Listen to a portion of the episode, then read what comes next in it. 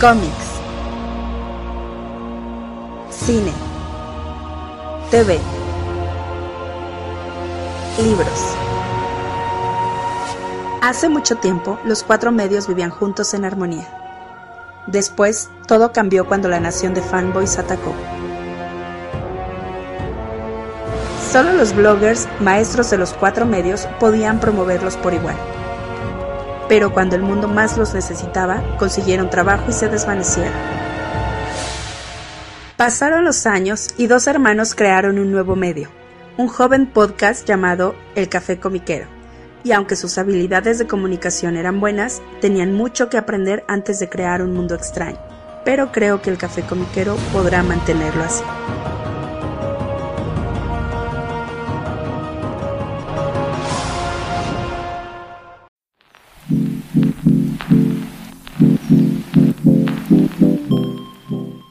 Hola, ¿qué tal? ¿Cómo están todos? Bienvenidos al nuevo episodio del Café Comiquero. Les saluda como cada semana su amigo Carmix. Ah, y su amigo Rul, la mutarrata del yermo distraída, porque estoy viendo que no se esté fregando la grabación. sí, tuvimos unos detallitos técnicos para arrancar en esta ocasión, pero, pero ya, ya, ya lo resolvimos por ahora, ¿no? Sí, ya, ya quedó. ¿Cómo están? ¿Todo bien? Bien, entonces eso es todo. Eso, y pues les recordamos que cada semana nos pueden escuchar a través del servicio de streaming de su preferencia y también pueden descargar el programa en formato MP3 del servidor de archive.org. Pueden encontrar el link en nuestro eh, Facebook, Twitter e Instagram. Ahí aparece el linkcito para que descarguen el programa cada semana. Y, ¿qué más? Y pues, ya, chido, vámonos. No, no, cierto. y, y, pues ya, ya, ¿les gusta la pizza? No, a ver, este... ¿Les gusta algo? ¿Les, ¿Les, gusta algo? Lo que sea. Oye, hablando de, antes de entrar en materia, que sí pasaron los 49. Ah, bueno, sí, por cierto, está rápidamente, ¿no? Es, está, estarán preguntando, seguramente están con el Jesús en la boca de, ay, ¿cómo, cómo estarán viviendo los playoffs de la NFL estos dos? Yo nervioso. Yo también, van contra los Leones, ¿no? Entonces, Leoncitos, fíjate que ahí si perdiera no tendría bronca porque los Leones me quedan bien, pero... No, no, no, estaba, estaba, estaba viendo el partido con, con mi papá, el, el de los 49, y mi papá es fan de los 49. Y él es fan por su hermano, que su hermano es el super fan, ¿no? Pero bueno. Todo queda en familia. Todo queda en super familia. Sí, sí, sí. Eh, y eh, en el último cuarto eh, me tuve que ir. No aguanté. Te dio mucho nervio. Fuck de eso, o sea, aparte estaba jugando del carajo. Sí, sí, sí. Es que hubo un rato que de plano dije, no, ya no la armamos. Sí, está. Mira, cuando, cuando un equipo al que le voy juega bien y no puede, bueno, pues órale, pero pero desespera cuando un equipo es inoperante, ¿eh? Que nomás los ves y, oh, por Dios, agarra el maldito pase, ¿no? Se agarra el maldito balón, hace una tacleada buena, este, deja de cometer castigos. ¡Santo Dios, hagan algo bien! Oh, no, no, no, no, de veras. Envejecí como cinco años en ese cinco partido. a ver ahora qué tal, ¿eh? Es, ya es la final de conferencia, ¿no? A ver qué tal este domingo. Eh, Machón, Pachón, así, así es esto del deporte. Es una tontería, yo lo sé. Ah, por su pollo. Así es esto del deporte. Sí, sí, también es, es, parte también de y nos gusta, entonces este se aguantan, comentamos un ratito de eso. Este del, del americano, ¿por qué? Porque porque nos da nuestra regalada gana, ¿no? Sí, mira, y, y yo lo sigo diciendo, ¿no? Si el eh, si al superdude de todo pachón de Nicolas Sims le pues, aparte de escribir sus libros pachones, sus cómics pachones y todo eso, pues le encanta el americano, ¿no? Y no, esto no tiene mal gusto, ¿no? le va a los bengalíes, así que. Insisto que yo podría. Eh, él, siento que él y yo sí podríamos ser así como que bodies, ¿no? ¿Quién sabe? Sí, este, escuché la entrevista que hizo en el podcast y me cayó re bien el Nicolas Sims, ¿eh? Eh, eh se, me hizo, se me hizo la onda. Um, miren, a ver, vamos a ver, a ver, ¿qué tenemos aquí en materia? Oye, le, comentaba a mi hermano y eh, fuera del aire, y ahorita pues les lo comento dentro del aire, porque de eso se trata el viejo programa, ¿no? Efectivamente. Eh, ay, Marvel hizo su. Bueno, más bien va a ser algo, no sé cómo decirle, marrano mercenario, pero no me cae tan mal. A ver, marrano mercenario Marvel, ah, sin, no, ni pasa. No, que ni pasa, ¿no? Sí. Bueno, ¿se acuerdan que va a salir una, una serie de... Es Marvel contra los vampiros, ¿no? Que... La Wild Hunt, no, Blood Hunt. No, repite el nombre, que es Blood Hunt. Blood Hunt. Te iba a decir la Wild Hunt también yo. Sí, es que estaba acá con el Por alguna razón me traigo mucho en la cabeza ahorita al brujero, en fin. Em, bueno, va a salir sus series.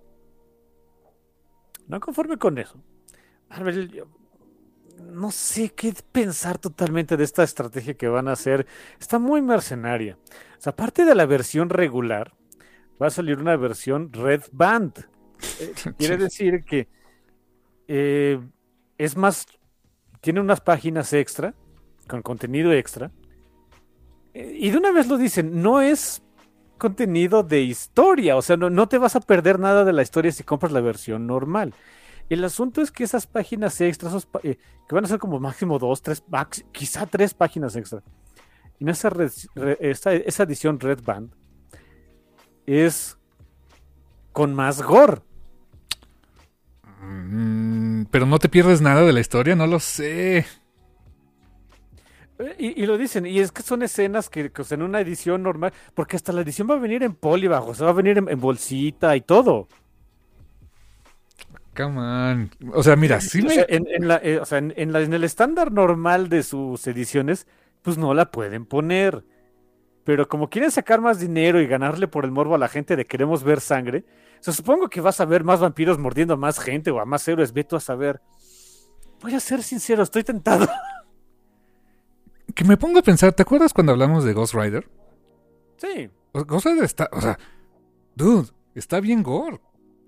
Hay mucho body horror y está bien, o sea, como, está, ¿de verdad está necesario? O sea, I don't know. Mi, punto e, es, que eh, precisamente me acordé mucho de Ghost Rider. Porque yo dije, bueno, o sea, pues que no en Ghost Rider. O sea, hacen muchas cosas que en otros títulos ni por error, ¿no? No sé si es porque este vaya a ser mucho más mainstream. Hay que ser sinceros. Ghost Rider no tiene el mismo jale que decir. Em, a los Avengers se los chupa la bruja. Bueno, el vampiro en este caso. Exacto. Que un cómic de Ghost Rider. Quizás sea como que por ahí del mismo nivel. No lo sé estoy muy tentado, aunque sea suscribirme a, nada más a esa edición. Sí, a la Red Band. Es como un dólar más cara, creo, o dos, no sé. O sea, para los que quieren ver Gore, un dólar más, ¿no? I don't know, De verdad no lo sé. ¿Y, cada número va a ser así? O sea, cada número del evento.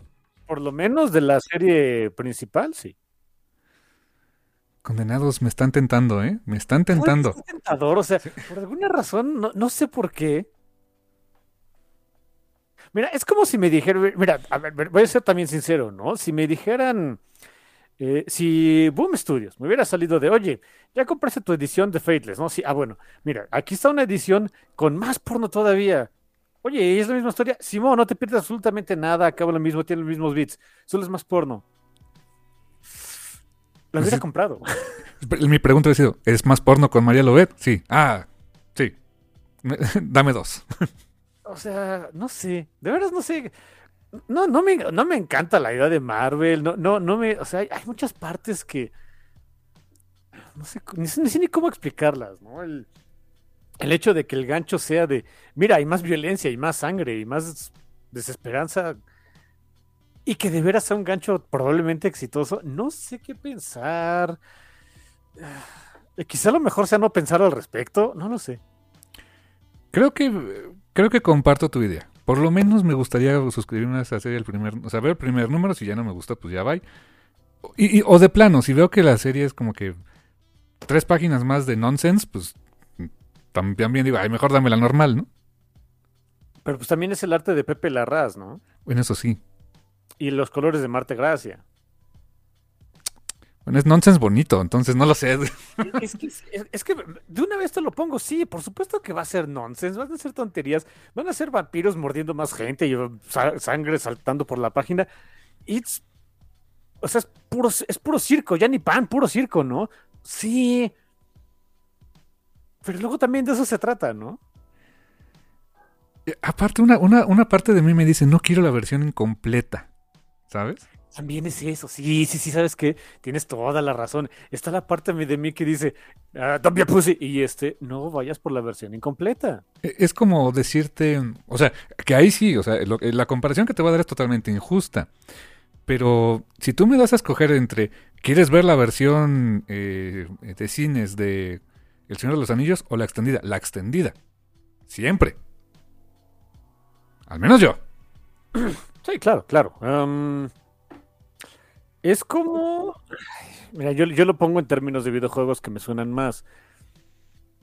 Mm, Cyberpunk 2077, sin el DLC es una historia completa. No lo necesitas.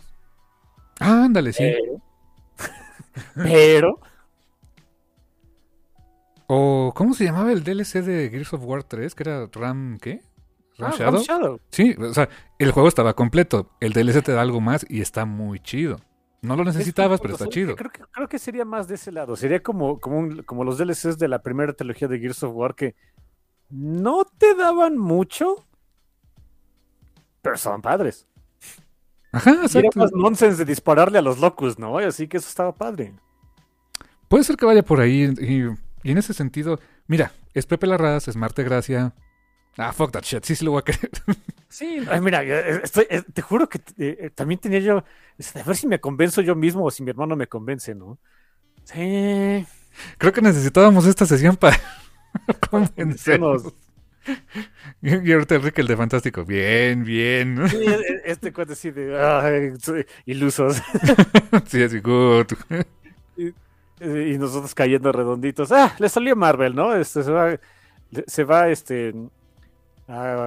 y, ¿sabes qué? Y es que nada más quiero esa, esa serie. Va a haber un montón, ya sabes cómo son los, los eventos en Marvel. Hay un montón de tallings y no sé qué, y bla, bla, bla.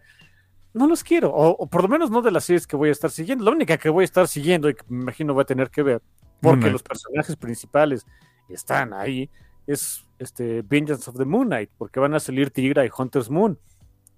Pero la verdad es que los demás títulos, el de Avengers no es mal anda con McKay, pero yo no lo seguí. El de Doc Strange está pachón, pero mejor lo sigo en, el Unlimited. Em, o sea, lo único que realmente voy a estar siguiendo es Vengeance of the Moon y supongo que va a tener ahí con otros títulos, con, de que, con personajes que salgan ahí. Pero, eh. Sí, yo pienso que el evento principal estaría, con ese estaría bien, ¿eh? O sea, yo como que hace, hace mucho que dejé ese tema de agarrar todos los times de todo el evento, ¿eh? Sí, nada más de lo que nos interesa. Eso sí, estuve leyendo rápidamente la sinopsis y dije, ¡ja! O sea, es el DLC de Skyrim. ¿Qué? Es, es, este, llega una profecía maligna o algo así, este, se oscurece todo el. Se, se, apaga el sol, por así decirlo, y salen los vampirotes, ¿no? Dices, ah, es Dongard, es, es el final de Dongard en Skyrim. Ok, está bien. Sí, cierto, ya me acordé de eso de Dongard. Bueno, es uno de los finales. Si, si te vas por el lado este, mala leche, pues ese es el final, ¿no? Mm. Bueno, pues podría decir que es su noche más oscura. Ja, ja, ja. Pero, no sé. Este. Quizás soy muy iluso, quizás soy muy inmenso. Eh, pero es mi dinero y quién me lo va a, quién me lo va a impedir, ¿no? Pues te digo, ya me está. Me, me, ya me, ya nos, me convenciste, me convencí, nos convencimos. Yo creo que sí estaría bien. Por lo menos te digo, este el evento principal y pues es, es, es también esa sensación de no lo quiero incompleto que me imagino que luego van a sacar el TPB con la versión Red Band o en su momento el Omnibus con la versión Red Band no sé cómo lo va a hacer en digital eh o sea cuando llegue a un límite ¿no? Mm, es un punto. probablemente en la versión Unlimited que, que no hay eh, no sé, te iba a decir que ahí que no hay restricciones de edad no la saquen, pero luego me acordé, dude, ahí estabas leyendo lo de lo de Ghost Rider. Es un muy buen punto, ¿eh? Hmm. Así que, pues, interesante.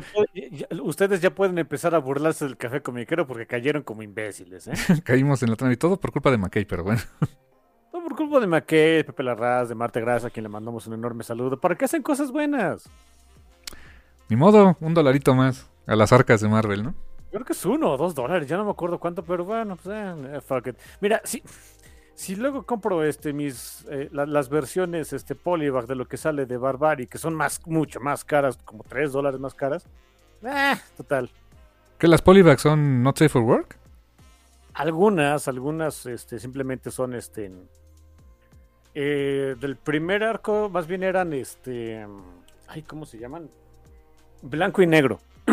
Mm, qué bonito. O sea, ni siquiera escala de grises, puro blanco y negro, o sea, está bien padre. Como tengo, como compré el, el, ah, hardcover, TP glorificado. Dije, pues a ver, me compro estas también. O si estaban más caritas y todo, pero me, llamó la atención verlas así en blanco negro. Está muy padre, se ve muy bonito. Este, hay un detallito bien curioso que hay, pues, donde están los créditos, ¿no? Que dice este Michael Moresi, este, Nicholas Gooden. Normalmente donde viene el, el- el colorista, este, Addison Duke, pues no viene Addison Duke, pero tachado, ¿no? No, ah, ok, está bien. En esta no. Ah, qué cool. O sea, está, está bonito, pero está chistoso. Está bien, está bien. Son, en fin. Pues sí, sí, ya digo ahí, este, sus cosas de Marvel, marranas y mercenarias, y uno que cae, ¿no? En fin. Como marrano y mercenario está también las tortugas ninja, pero Ah, caray, a ver. pues, o sea, no tanto, porque la idea es buena, pero, o sea, como que eh, la- eh, están asegurando, creo que están asegurando que, lo- que el, eh, ves que siempre hay como que tienes el spike de ventas en el número uno, ¿no? Cuando es una serie nueva. Sí. Y es normal que, pues, para el número dos tengas caídas, ¿no? Sí. Bueno, como que este IW dijeron, no, vamos a asegurar que los primeros cuatro números por lo menos. Ok. Porque resulta que la nueva serie de Tortugas Ninja que va a salir eh, a partir de julio, escrita por Jason Aaron, va a tener cada una de... O sea, sus primeros cuatro números van a estar dedicados a un personaje diferente, a una tortuga diferente, y cada una con no un artista de portada diferente, un artista de interiores diferente para cada, por, para cada número. Ah, Y fíjate, curiosamente, o sea, algo dentro de mí me dice, no, no debieron empezar con este, pero al mismo tiempo entiendo por qué. Es, el número uno es de Rafael.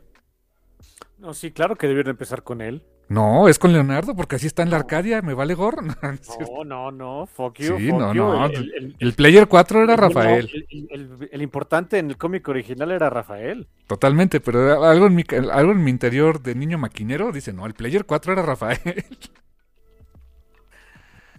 Ah, pues tejones. Pues sí, mutantes. porque, y te entiendo completamente. Incluso en la película live action, la primera película de Tortuga Ninja, Rafael es el, el, ar- el alma de la película. Sí, sí, eh, honestamente es el verdadero protagonista. Eh, Mike y, y- y este Don, Don, pues ahí andaban. sí, justamente. Fíjate, Rafael es el número uno, va a estar escrito por Jason Aaron. Bueno, todo es Jason Aaron. Lo, lo dibuja Joel Jones, ¿eh? Órale, ok. Nada mal para empezar. El número dos es de Miguel Ángel. Miguel Ángel siempre es el número dos, por alguna razón. Sí, sí, es- eh, es- y esa era mi, siempre mi tortuga. Yo siempre fui el player, el player 2. Este va a estar dibujado por Rafael Albuquerque. Rafa Albuquerque, ok, qué curioso. Para el número tres es Leonardo. Que también el tres es... Bueno, no, está bien, ya, me calmo. Este, Leonardo va a estar dibujado por Cliff Chang. Órale. ¿Y quién dibujado el de, el de Don? Y el de Donatello, que es el número cuatro, es Chris Burnham. Ok, pues buena selección de artistas, ¿eh? Muy buena selección, la verdad es que sí, o sea, 100%. Eh, y, y te digo, la verdad creo que es una muy buena idea de, o sea, son cuatro tortugas, un número para cada tortuga, un artista diferente para cada tortuga. Posteriormente, a partir del número 5 ya va a ser Albuquerque, que es el dibujante titular, ¿eh? el que se va a quedar con el resto de la serie. Órale, ok. Entonces dije, ok, bonita estrategia para que no pierdas a la gente en el número uno, ¿no? Me gusta, ¿eh? ¿Verdad que sí? O sea, ah, va, a estar, va a estar bueno eso, ¿eh? Y, y, por cierto, me enteré que, en la, por- que el número 150, que es el último de las tortugas, una de las variantes las va a dibujar Fer Peniche. qué buena onda. Muy merecido para el Fer, ¿eh? Supuesto, él es súper fan. Súper fan, súper buen artista, la verdad. Muy bien, muy pachón. Eh, Mira, ese sí está curiosona su estrategia para agarrar ventas, pero no está, no está mercenaria y marrana como la de Marvel. Sí, no, esta por lo menos te ofrece como, ¿qué- ¿cómo decirlo? Como contenido variadito o una razón de por qué es diferente, no sé. O sea, vas a tener a cuatro artistas diferentes, eso está padre, ¿no? Sí. Y muy buenos artistas, honestamente. Mm, Ok. Y, y creo que el evento de Blood, ¿eh? y creo que el evento de Bloodhound sale también en julio o algo así, ¿no? Eh, sí, llega creo que mayo, junio, por el verano. Por el verano, o sea. Y fíjate, curiosamente, de esas cosas curiosas de la vida, este, que um, tuve chance de suscribirme a títulos del Free Comic Book Day por ser suscriptor.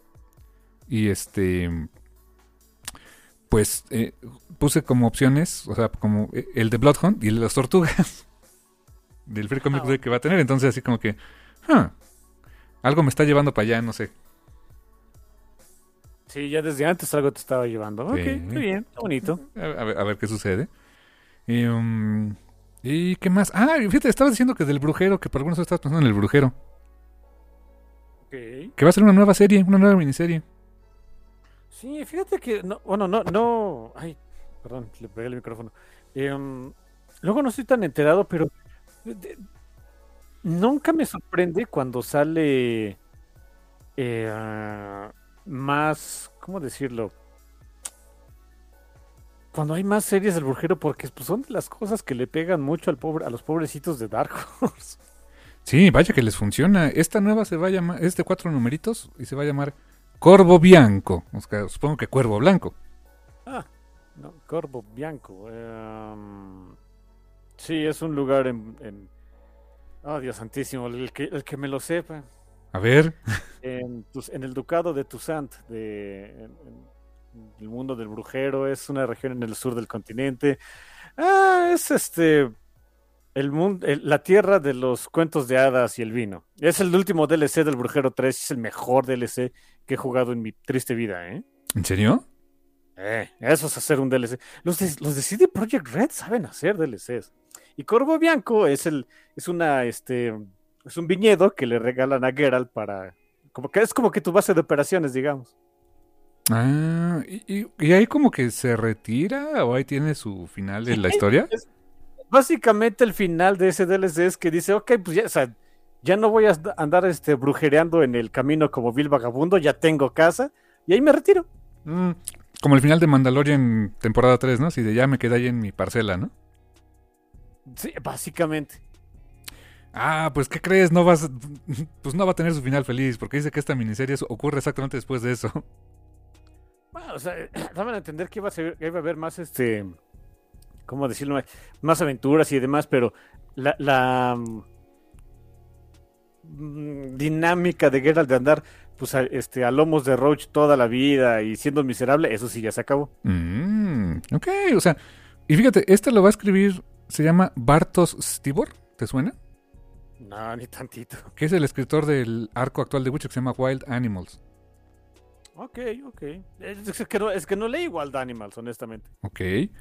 Y el, el ilustrador es un italiano, fíjate, se llama Corrado Mastantuono, que estaba viendo el arte, qué bonito arte tiene, ¿eh? Muy clásico, muy como de... mm, como dragonero, me recuerda un poco a dragonero que alguna vez trajo acá Panini.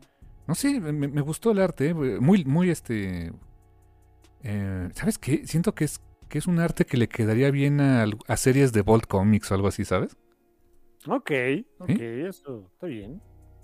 Y este, coloreado por Matteo Batani, que también es italiano. Y eh, las letras son de Hats- Hassan Otsmane Elu. Otsmane Elu, así se llama. Es, es el nombre, es la pronunciación que, que he visto que así está. El buen Hassan que anda en todos lados, por cierto. Sí, tiene mucha chamba esto. eso. Estaba viendo rápidamente imágenes de Corvo Bianco y me quedé, ay, quiero volver a jugar al brujero. Ay, mira, no estaba yo tan perdido. Resulta que este, el, el artista Corrado Mastantuono ha dibujado Tex en, este, en, en los cómics de Sergio Bonelli. ah, mira, Con razón dije, ¿por qué? Porque ahora me, me tenía ese saborcito, fíjate. ¿por qué me, por qué me suena a dragonero? Ajá. Ah, ahí tenemos la respuesta. Ahí está la respuesta, fíjate. ¿Qué tal? Sale est- esta miniserie de Dark Horse Comics. Esta viene saliendo por allá de. En el verano, me parece que sí. Mayo, que viene en mayo. Mayo, está bien. Fíjate que eso me llama la atención, sencillamente por la locación. Ok. Yo digo, ah, ok, sí, ¿por qué no? sí, jalo, ¿no? Sí. Eh, eh, sí, sí, soy... No soy inmune a la nostalgia. Sí, por cierto, el, el brujero lo hacen parecerse un poco, pero solo un poco a este Henry Cavill, ¿eh? pero con barbita. es que es básicamente el look que tiene Geralt en, en El Brujero 3. Ya con barba y toda la onda y así, ¿no? De hecho, hubo una serie de estatuitas que fueron saliendo por Dark Horse. Nunca le entro a eso porque ni tengo espacio y están muy caras, pero hubo una en particular que dije, ay, esa sí está padre. Eh, que es básicamente como yo dejé a Geralt. ¿En serio? Con la armadura, con la barbita, con el corte de cabello, es igualito. Dije, "Mm". estuve muy tentado. Órale, estatuillas así, este, estáticas, no, no, no figura de acción, ¿no? No, está estáticas. Están... Mm. Dark Horse cada rato saca de eso, saca ediciones este, limitadas así de estatuas de diferentes eh, licencias que ellos tienen, de, de Dragon Age. De, Dragon Age creo que más salieron un par. No sé si ya han continuado, pero el Brujero a cada rato, de Mass Effect a cada rato. Están bonitas, pero están muy caras, ¿no? Sí, la otra vez yo, yo le quería entrar, por ejemplo, a una estatuilla que era de, de Sweet Paprika, de Mirka Andolfo, la- que, que sacó en Kickstarter. Y todo. dije, no, por Kickstarter no salen la- las perlas de la Virgen, ¿no? Ya, no, no manches. Y luego le envío. Y la- exacto, y la, y la vi que la tienen en Fantástico. y yo así de, ah, fuck. Pero sí está cara, digo, ay, casi seis mil pesos. Dije, ay, no, no lo sé, Rick. Y un día, eh, eh, no sé en qué momento del año pasado la tenían como en meses sin intereses y yo así de, "Mm, no sé. O sea, no, la verdad es que no me la llevé, pero estuve muy tentado, ¿eh? Mira, la- por, por- por pura curiosidad, pues a ver, ¿cuánto está la estatuita esa que, que de- del brujero acá? De como yo dejé a Geralt. Mira, no estaba tan, no está tan cara, están 1500 pesos, pero aún así no, gracias. Ah, bueno, es hasta precio, es más un precio razonable. Sí, digo, de cómo están otras otras figuras del tipo, sí, claro. Sí, sí, sí, no, pero, pero pues sí, o sea, dices, son 1500 que puedo comprar más TPBs, más cómics, más, no sé, ¿no? O comida. Sí, o, o, este, servicios, ¿no? Eh, así que, eh, ese sí yo creo que no, pero bueno, ahí queda, ¿no? Me queda para la historia. Eh, ¿Qué más tenemos por allá, mi hermano? Nada, ¿qué tenemos por allá, mi hermano? Pues unos anuncios que quería dar la semana pasada y se me pasaron, fíjate, que ya no, no, no nos dio tiempo. Este, estábamos platicando otras cosas. Eh, pues DC Comics, que sigue con su eh, línea de novelas gráficas para jóvenes adultos, que le- les ha, le ha funcionado muy bien, la verdad. O sea, ha tenido mucho éxito. Y, y me, ha- me da gusto que también le ha dado oportunidad como a otros creadores, otro tipo de creadores que normalmente pues no, no tocan esta, estas licencias, pues de, de trabajar en esto. Y es chamba, ¿no? Para los creadores. Eso me da, me da mucho gusto. Y anunciaron un nuevo batch de, de estas series, de las cuales, por cierto, y, pa- y para, sor- para sorpresa de, de pues, mía, tuya y de mucha gente, ninguna es de Batman. Ay, qué bueno. Bueno, hay una que es tangencialmente, pero no, no, no sale Batman. Te voy a decir cuáles son. A ver. Aunque eh, eso sí hay que decirlo. Algunas de estas son como. No son tan novela gráfica original porque son como reimpresiones o, o repackaging de algunas otras cosas. Mira, ahí te va. Resulta que van a sacar un tomo que se llama Wonder Woman: The Adventures of Young Diana, de Jordi Belair y Paulina Ganoshaw. Y es. Paulina, Sí, ¿cómo ves? O sea, dibujaron lo de Young Adults? ya dibujó. Bueno, sí, Te- sí tiene el, el- el- Es que fíjate, bueno, digo, yo, yo la ubico mucho por su arte horny. Estuvo haciendo unas portadas muy padres, por cierto, de Dark Ride. Ah, de, ah, de, de Bolt. No, de Dark Ride es de IDW. De IW. Ah, ok, ok, ok. Y no sé, creo que se había alejado de lo de Young Adult. Es- y es que ¿Por qué? resulta que estas historias, eh, eh, ahí va un poquito el, el- el tema de que no es tan, ori- tan original graphic novel porque son eh, es un, una- un tomo de 192 páginas que trae historias de Wonder Woman 730 al 779 y del 785 al 796 que fueron eh, backstories, o sea, como, este, co- como historias adicionales de una joven Diana y también de el 80 aniversario de Wonder Woman, un especial que hubo de 100 páginas es todo eso que, que dibujaron, que dibujó Paulina y que hizo y que escribió Jordi Belair, todo eso lo van a recopilar en un solo tomo bajo este nombre de eh, The Adventures of Young Diana. Ok, o sea, no es tan súper original, pero ahí queda, ¿no? Exactamente, obviamente en su formato eh, chiquito, ¿no? Su formato digest. sí, sí, sí. También va a haber una novela gráfica que se va a llamar This Land is Our Land de A Blue, Be- A Blue Beetle Story. Hay que había que aprovechar el bug, Pero ya se les pasó un poquito, ¿no? pues demasiado, pero pues a ver cómo les, a ver cómo les funciona esto. Ojalá les funcione bien en este mercado. Este es de Julio Anta, Jacobi Salcedo y Francesco Segala. Esa sí es una novela gráfica original, situada en El Paso, Texas, con Jaime Reyes como Blue Beetle. 208 páginas, esa sale en octubre. El de Wonder Woman, por cierto, sale en agosto. Digo, ya es un año después del bug, pero bueno. Sí, eso te iba a decir. O sea, para empezar están, están chistosos, ¿no? Porque, bueno, segunda mitad del año, entiendo que son, este, como son novelas gráficas, pues hay que irle haciendo eh, pues, promoción de una vez. Eh, Pero en el caso, pues sobre todo, en el caso particular de, de Blue Beetle, oye, pues, se tardaron un ratito, ¿eh? Sí, sí, la verdad bastante. es- ah, ojalá les funcione. La neta, ojalá les funcione, pero pues. Mira, de por sí la película no fue tan. eh, un- no fue un exitazo. Aunque insistí. Bueno, yo insisto, me gustó mucho la película, muy entretenida. Eh, no fue un exitazo en taquilla. Pues a ver, ojalá les funcione la novela. Pues sí, a ver qué onda. Y también eh, para el mes de julio va a salir una nueva entrega de la saga de Titans de Cami García y Gabriel Piccolo. Ahora Starfire. Oye, sí continuaron con eso, qué buena onda. Sí, sí, sí. El, el tomo anterior fue Robin. Este, que- que estaba protagonizado por Demian y. Demian y Dick, creo. Hmm, ok. Eh, y ahora continuaron con Starfire. eh, esto, pues, de la misma serie de, de Teen Titans que, ha, que, ha, este, que han estado trabajando este, eh, Gabriel Piccolo y Camilo García. Para el 2 de julio, 208 páginas, 17 dolaritos. Y la otra que viene para. eh, esta viene para junio, un poquito antes. Esta también es como un. Pues igual, es este otro repackaging. Esta se llama Press. Es una historia de Mark Russell y Benjamin Caldwell. Que es la historia de una chica que se convierte en presidente de los Estados Unidos. Que no sé si te acuerdas que, que hace. ¿Te acuerdas que en Sandman había una historia de Press? Sí, sí, cuando conocen a Boss Smile y toda la onda. Exacto, pero esta es, es más o menos eso, pero ahora es una chica. Y esta eh, es- había estado eh, en un trade paper que se llamaba Press Volumen 1 Corn Dog in Chief. Y pues ahora la van a, este, a convertir en este formato más chiquito.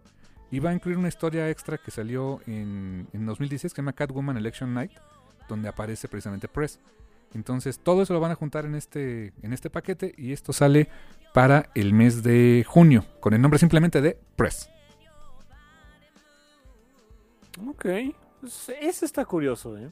Te ser sincero, yo creo que yo ya estaba tan desconectado, sobre todo de, de andar viendo esas partes, de decir, creí que ya todo eso había valido cacahuate. Pero pues no, Ahora me voy a entrar, me dices que le ha ido bien y estos Sí. títulos nuevos, te juro, te juro que no los tenía, ya no llegas en el radar, o sea, ni siquiera los había escuchado ahí en el Grapevine ni nada, no, nada, cero. Y mira, afortunadamente siguen bien y de buenas, ¿eh? O sea, con buenas ventas, de hecho. Pues qué bueno, honestamente. te- insisto, ¿no? El chiste de tener un, un, pues una industria sana del cómic es que pues haya pues, cómic para todos, ¿no? Y en- este es uno de esos casos. Quizá no sea para uno, para mí, este, para muchos los que escuchan, mm, cierto. Pero el chiste es que haya, Sí. que, haya- que exista la opción. Exactamente. Por último, anunciaron que en su Free Comic Book Day 2024 van unos previos de, de dos proyectos que no tienen fecha todavía. Uno es de, de Barda, de Big Barda, fíjate. De, que los va a hacer eh, Ngozi Ukazu. No sé qué onda con ese.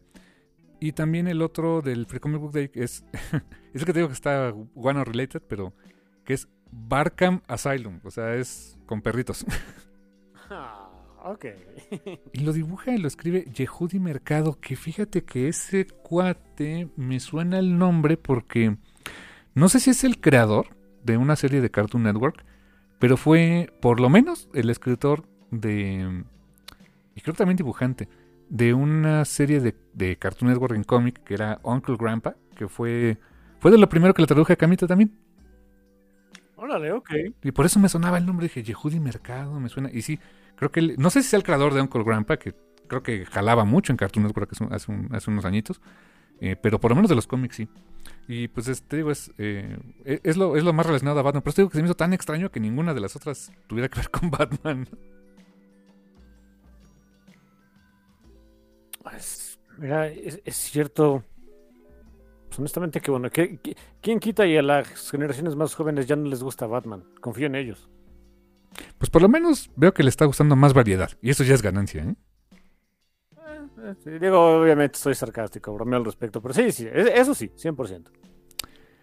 Y pues esos son los anuncios de DC Comics. Y también fíjate que quería comentar. ¿Te acuerdas de Star Wars Visions? La serie de cortos animados. que quedamos en hacer un programa del segundo volumen y que nunca hicimos. Ah, ok, sí. Eh, bueno, pues resulta que Está bien chistoso esto, pero Beast Media va a sacar un, un Star Wars Visions, pero dije, mm, o sea, ¿son otras historias o qué? No, resulta que son adaptaciones en manga de algunos de los episodios de la primera temporada que eran todos anime. Hmm. Y por lo que entiendo, o sea, por lo que estoy viendo aquí, por los nombres y por todo este rollo, dije, ok, o sea, este... Pues como que le apostaron a lo grande, o sea, le, o pidieron a, artistas de alto nivel, de, o sea, del manga actual para que, para que dibujen sus historias. La historia, es, esta antología va a incluir adaptaciones de The Elder, ¿te acuerdas de esa historia de The Elder? Love, Yoko y The, Nine Jedi and the Twin y The Twins. E- esas historias las va a dibujar o adaptar a, a- a manga, se llama Kamome Shira- Shirahama, que es quien hace el, el arte de Witch Hat Atelier. ¿Te acuerdas que por ahí me prestaste creo que un tomo que no te lo he devuelto? Más bien te lo regalé porque Ah. ya, no quise, ya no lo quise. Sí, sí, me acuerdo. El arte está bonito, ¿eh? El arte está precioso, sí, claro. No es para mí, el, manga no es para mí, pero veo por qué tiene tantos seguidores. Y sí, el arte ese sí es, es condenadamente precioso, súper detallado, ¿eh? Súper detallado. Y es, esta artista es quien va a dibujar eh, la adaptación de estos cuatro este, capítulos, ¿eh? Oye, no ha de haber salido barato, ¿eh? O quién sabe, luego los japoneses son canijos. Después este, va a haber este también eh, ah, ah, eh, después creo que también en otros capítulos va a colaborar Haruhichi, no sé el nombre, pero es es quien hizo el manga de la princesa de princesa Leia de Star Wars, que sí lo, lo publicó Panini por acá. Yusuke Osawa, que hizo el manga de Spider-Man Fake Red, que por cierto Panini lo tiene eh, eh, pendiente de publicar, creo que alguna vez lo anunciaron, pero no lo han no lo han traído. Y Keisuke Sato, que es el que hizo Little Witch Academia, que también está muy, o sea, tiene mucho jale allá en Japón. Eh, un tomo de 230 páginas por 15 dólares y sale en mayo. Curioso, ¿eh? Curioso que, que, que deci- que decidieran, pues más allá de, de ampliar las, la visión de Star Wars Visions, es como hacer una adaptación en manga. Está chistoso, pero ok, me, me, me late, me late la idea, a ver qué tal le sale. Sí, eh, si- siendo honesto, mira, o sea, está padre, está bien. Yo, si me hubieran preguntado a mí que no lo hicieron, debieron, pero no lo hicieron, estoy bromeando, obviamente. Eh, yo sí me hubiera ido, me, me- me interesaría más ver una, pues expandir las visiones ahí, o sea, las visiones que tienen diferentes autores de Star Wars, ¿no? Sí, sí, sin duda. Que, creo que eso no lo hicieron porque Marvel lo está haciendo, porque no sé si te acuerdas que hubo un... u- Picho Momoko creo que sacó uno de Visions, ¿no? O va a sacar uno de Visions de Star Wars, ¿no? Algo así, sí, sí, sí, mira, tiene sentido, supongo.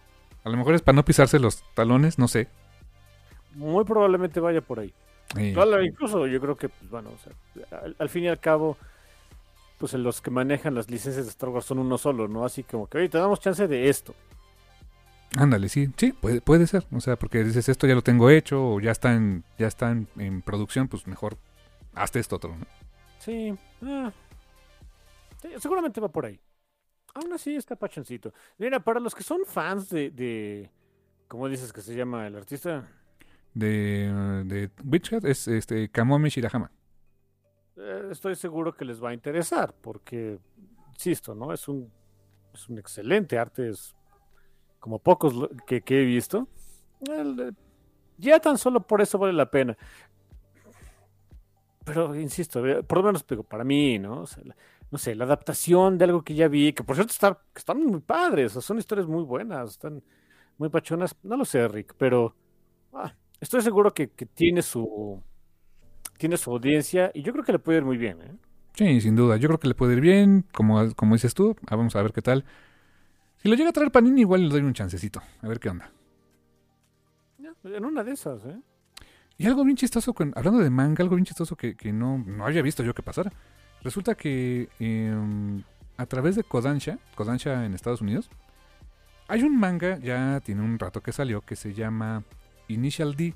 Honestamente no lo, nunca lo seguí, sí lo he escuchado. Fueron este 38 volúmenes que sacaron en, en el 2001 más o menos. Y es un manga acerca de este, carreras de autos, o sea, tipo rápido y furiosas de cuentas, o sea, así en la calle, ¿no? Ok, ok. Lo chistoso de esto es que eh, Kodansha va a ofrecer eh, este, eh, este manga nuevamente en formato omnibus. O sea, no, no omnibus grandotes como los que hacen Marvel o DC, sino, o sea, como gorditos, pues, ¿no? Dos o tres tomos en uno solo.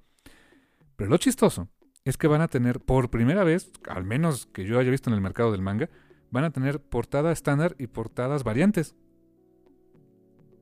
Ah, ok, eso sí, no, no, que yo sepa, no lo, yo no lo había visto por lo menos. Exacto. Eh, va a haber una portada para este, la portada estándar, una portada para Direct Market y Crunchyroll. O sea, exclusiva para Crunchyroll, fíjate. Todavía más curioso. Y esto empieza a salir a partir de, a partir de marzo. Eh, digo, es la primera vez que veo que hacen esto. Eh, no sé si, o sea, le están apostando al, al coleccionismo en el manga. Que es raro, porque normalmente el, lector de manga, o sea, sí, como dices, ¿no? O sea, después de que sale a la venta los tomos y ya la- las reediciones, ya, luego volverlos a encontrar en el mercado secundario es carísimo, porque nadie lo suelta. Pero no, no, no sé, no, no se me había dado esa idea de que de un mismo manga alguien quisiera diferentes portadas variantes. Me había pasado que quisiera la serie varias veces, como se enseña, pero esa es otra historia, ¿no? Y es, eh, digamos, otro mercado. Es básicamente compuesto por gente como mi hermano. Sí, básicamente. que nada más porque trae unas páginas extras o correcciones ya lo quiero, ¿no? Mira, ni me río, ¿no? Porque le voy a comprar a Mauro su cochinada más por ver más sangre. ¿no? Sí. Oye, de veras, con estos tomos de, de Saint Seiya que están sacando de Final Edition, no sé cómo se llama, este, o Definitive Edition, así, básicamente es como eso de lo de, de, de Bloodlust, o Bloodhound, perdón, que, pues, o sea, están las otras, pero este trae, este, más páginas, ¿no? Oh, Dios. Sí. Eh, ya no puedo reírme de eso, en fin. Exacto. Si se ríe uno demasiado fuerte, ¿no? Eh, sí, exacto. Y pues así está la cosa, carnal, con esos lanzamientos. Y pues yo creo que nos vamos a un pequeño brexito. Sí, yo traigo canción para este día. Dale. Y hay anécdota al respecto, este. Porque me voy enterando, me enteré esta semana, que a mi papá le gusta el funk. ¿En serio? Yo, O más bien dice que le gustara. Y fui a comprar dos cosas con mi papá, íbamos en el carro. Y pues yo manejando. Y cuando yo voy manejando, pongo mi musicota. Lo que no significa que voy a torturar a mi papá y de, "Ah, vamos a poner Spirit Box. Este, no, no, no, a ver, chill. O sea, tengo ahí mis, mis lis- listas de reproducción en el teléfono pues, para las ocasiones, diferentes ocasiones. Una de ellas, pues, obviamente, es como que música para el carro, ¿no? Para estar un poquito más chill y demás. Cuando llegué, y tengo nada más dos canciones de Stevie Wonder. Eh, y cuando llegué a las canciones de mi papá le encantó. las- me pidió que las repitiera. Ok, qué genial. Ok, nada más traigo, y digo, nada más traigo dos, nada más la que les, les voy a recomendar, aparte es, es, es bonita canción para el, para el tema este principal. Este, traigo Wish, muy bonita canción de Stevie Wonder, y Superstition, que queda muy bien con, este, con Beatle así que pues escuchen este, Superstition de Stevie Wonder y nos escuchamos en un ratito. Y estamos de vuelta en el Café Comiquero, después de que escucharon Superstition de Stevie Wonder. Y pues, para entrarle al, al temita, de- el tema, decimos central, pero este tema de la segunda parte ah, de este programa, el, ¿cu- ¿qué, por cierto, cuál es? ¿400 qué? 534. 534, así que pues, imagínense cuánto tiempo llevamos en esto. Em, Bitterroot, parte 2. Exactamente, el segundo volumen, que por cierto ya está disponible por parte de Editorial Camite y que ahora sí lo puedo decir con toda este, confianza, pues traducido por su servidor. Igual que el volumen 1 que sacó Camite. Sí. En el primer volumen nos vimos muy coy, ¿no? Sí, así de, ay, ojalá Camite lo fuera a traer, ¿no? Eh, ya sabíamos, pero bueno. Pues para ese entonces yo ya sabía que lo iba a traducir o que lo estaba traduciendo. No me acuerdo si ya había traducido el primer volumen o no. Honestamente no recuerdo. Este, ya tiene, ya tiene rato. Pero dijimos, ay, a ver, este, si, si lo trae Camite. Y pues mira, obviamente lo trajo y ya vamos en el volumen 2. Y falta un volumen más. Este, eh, eh, eso termina en el volumen 3. Este, que pues, en su momento hablaremos de ello. Este, pero aprovechando que ya está disponible el tomo 2 en, en español por parte de Camite, pues dijimos, ah, ¿por qué no? Hablemos del segundo, la segunda entrega de the Root. eh, que pues le, preguntaba a mi hermano así, siempre me gusta como, como cuando arrancamos, o antes de empezar el programa, le digo, oye, ¿qué te pareció? ¿Cómo lo viste? O, o lo te acordaba, cuando ya, ya es algo que habíamos leído mucho tiempo atrás, este, cómo, cómo se mantiene o cosas así. Y le digo a mi hermano que a mí, eh, independientemente de que lo haya traducido, desde, la, desde que me dieron a leer este, o sea, me, asignaron la tarea de traducir y todo eso, dije, ah, me encanta, porque ya había leído yo el primer volumen de Vida Root antes de que me asignaran el, el proyecto. Eh, Y dije, ay, pues qué padre que, que, que, este, que vayan a traer esto a México. Y el volumen 2, pues tal cual, continúa la historia donde nos quedamos. Y literalmente es donde nos quedamos, ¿no?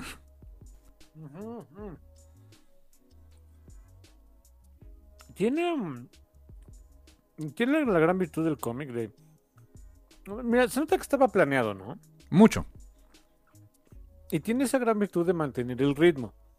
Um, eh, eh, me refiero a que en el del número 5, en el, en el final del primer volumen, acaban un cliffhanger canijo.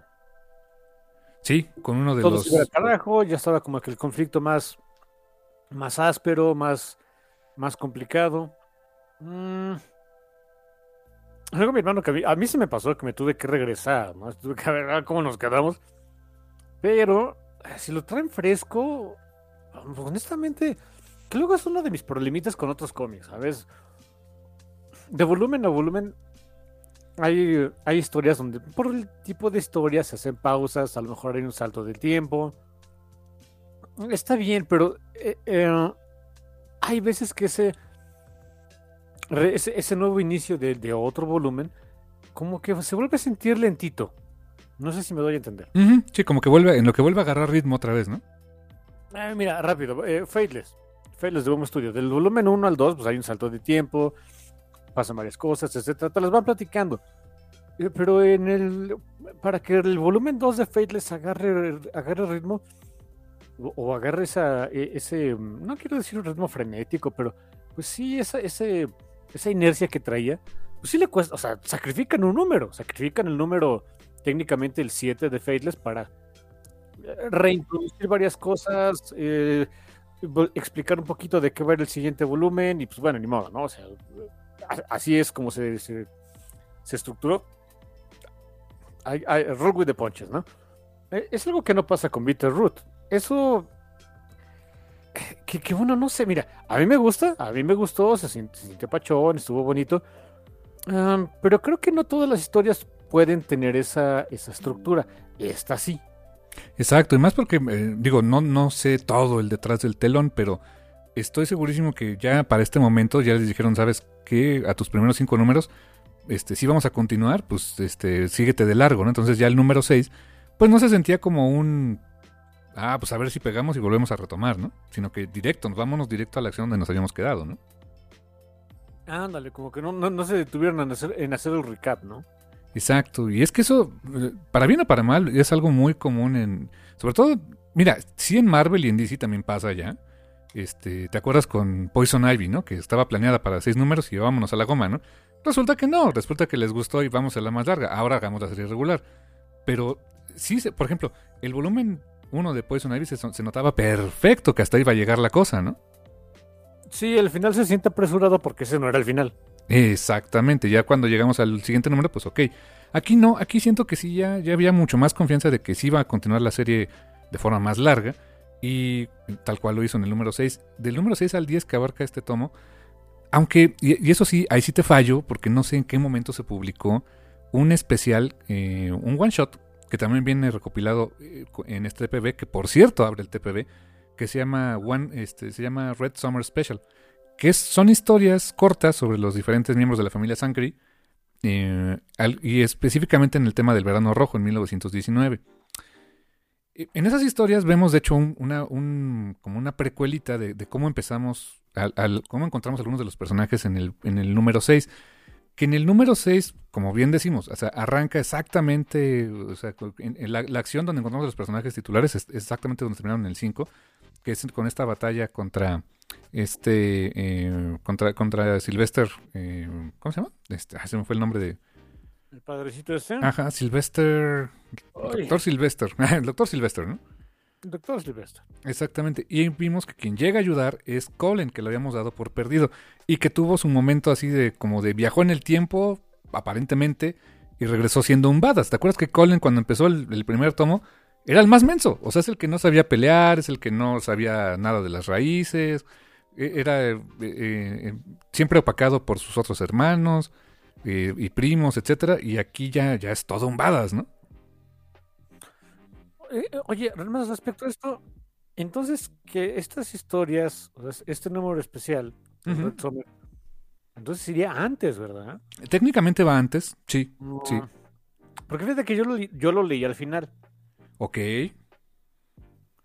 No sé, ay, no sé. No sé cómo se sostenga eso del ritmo si leen primero ese, ese especial, ¿eh?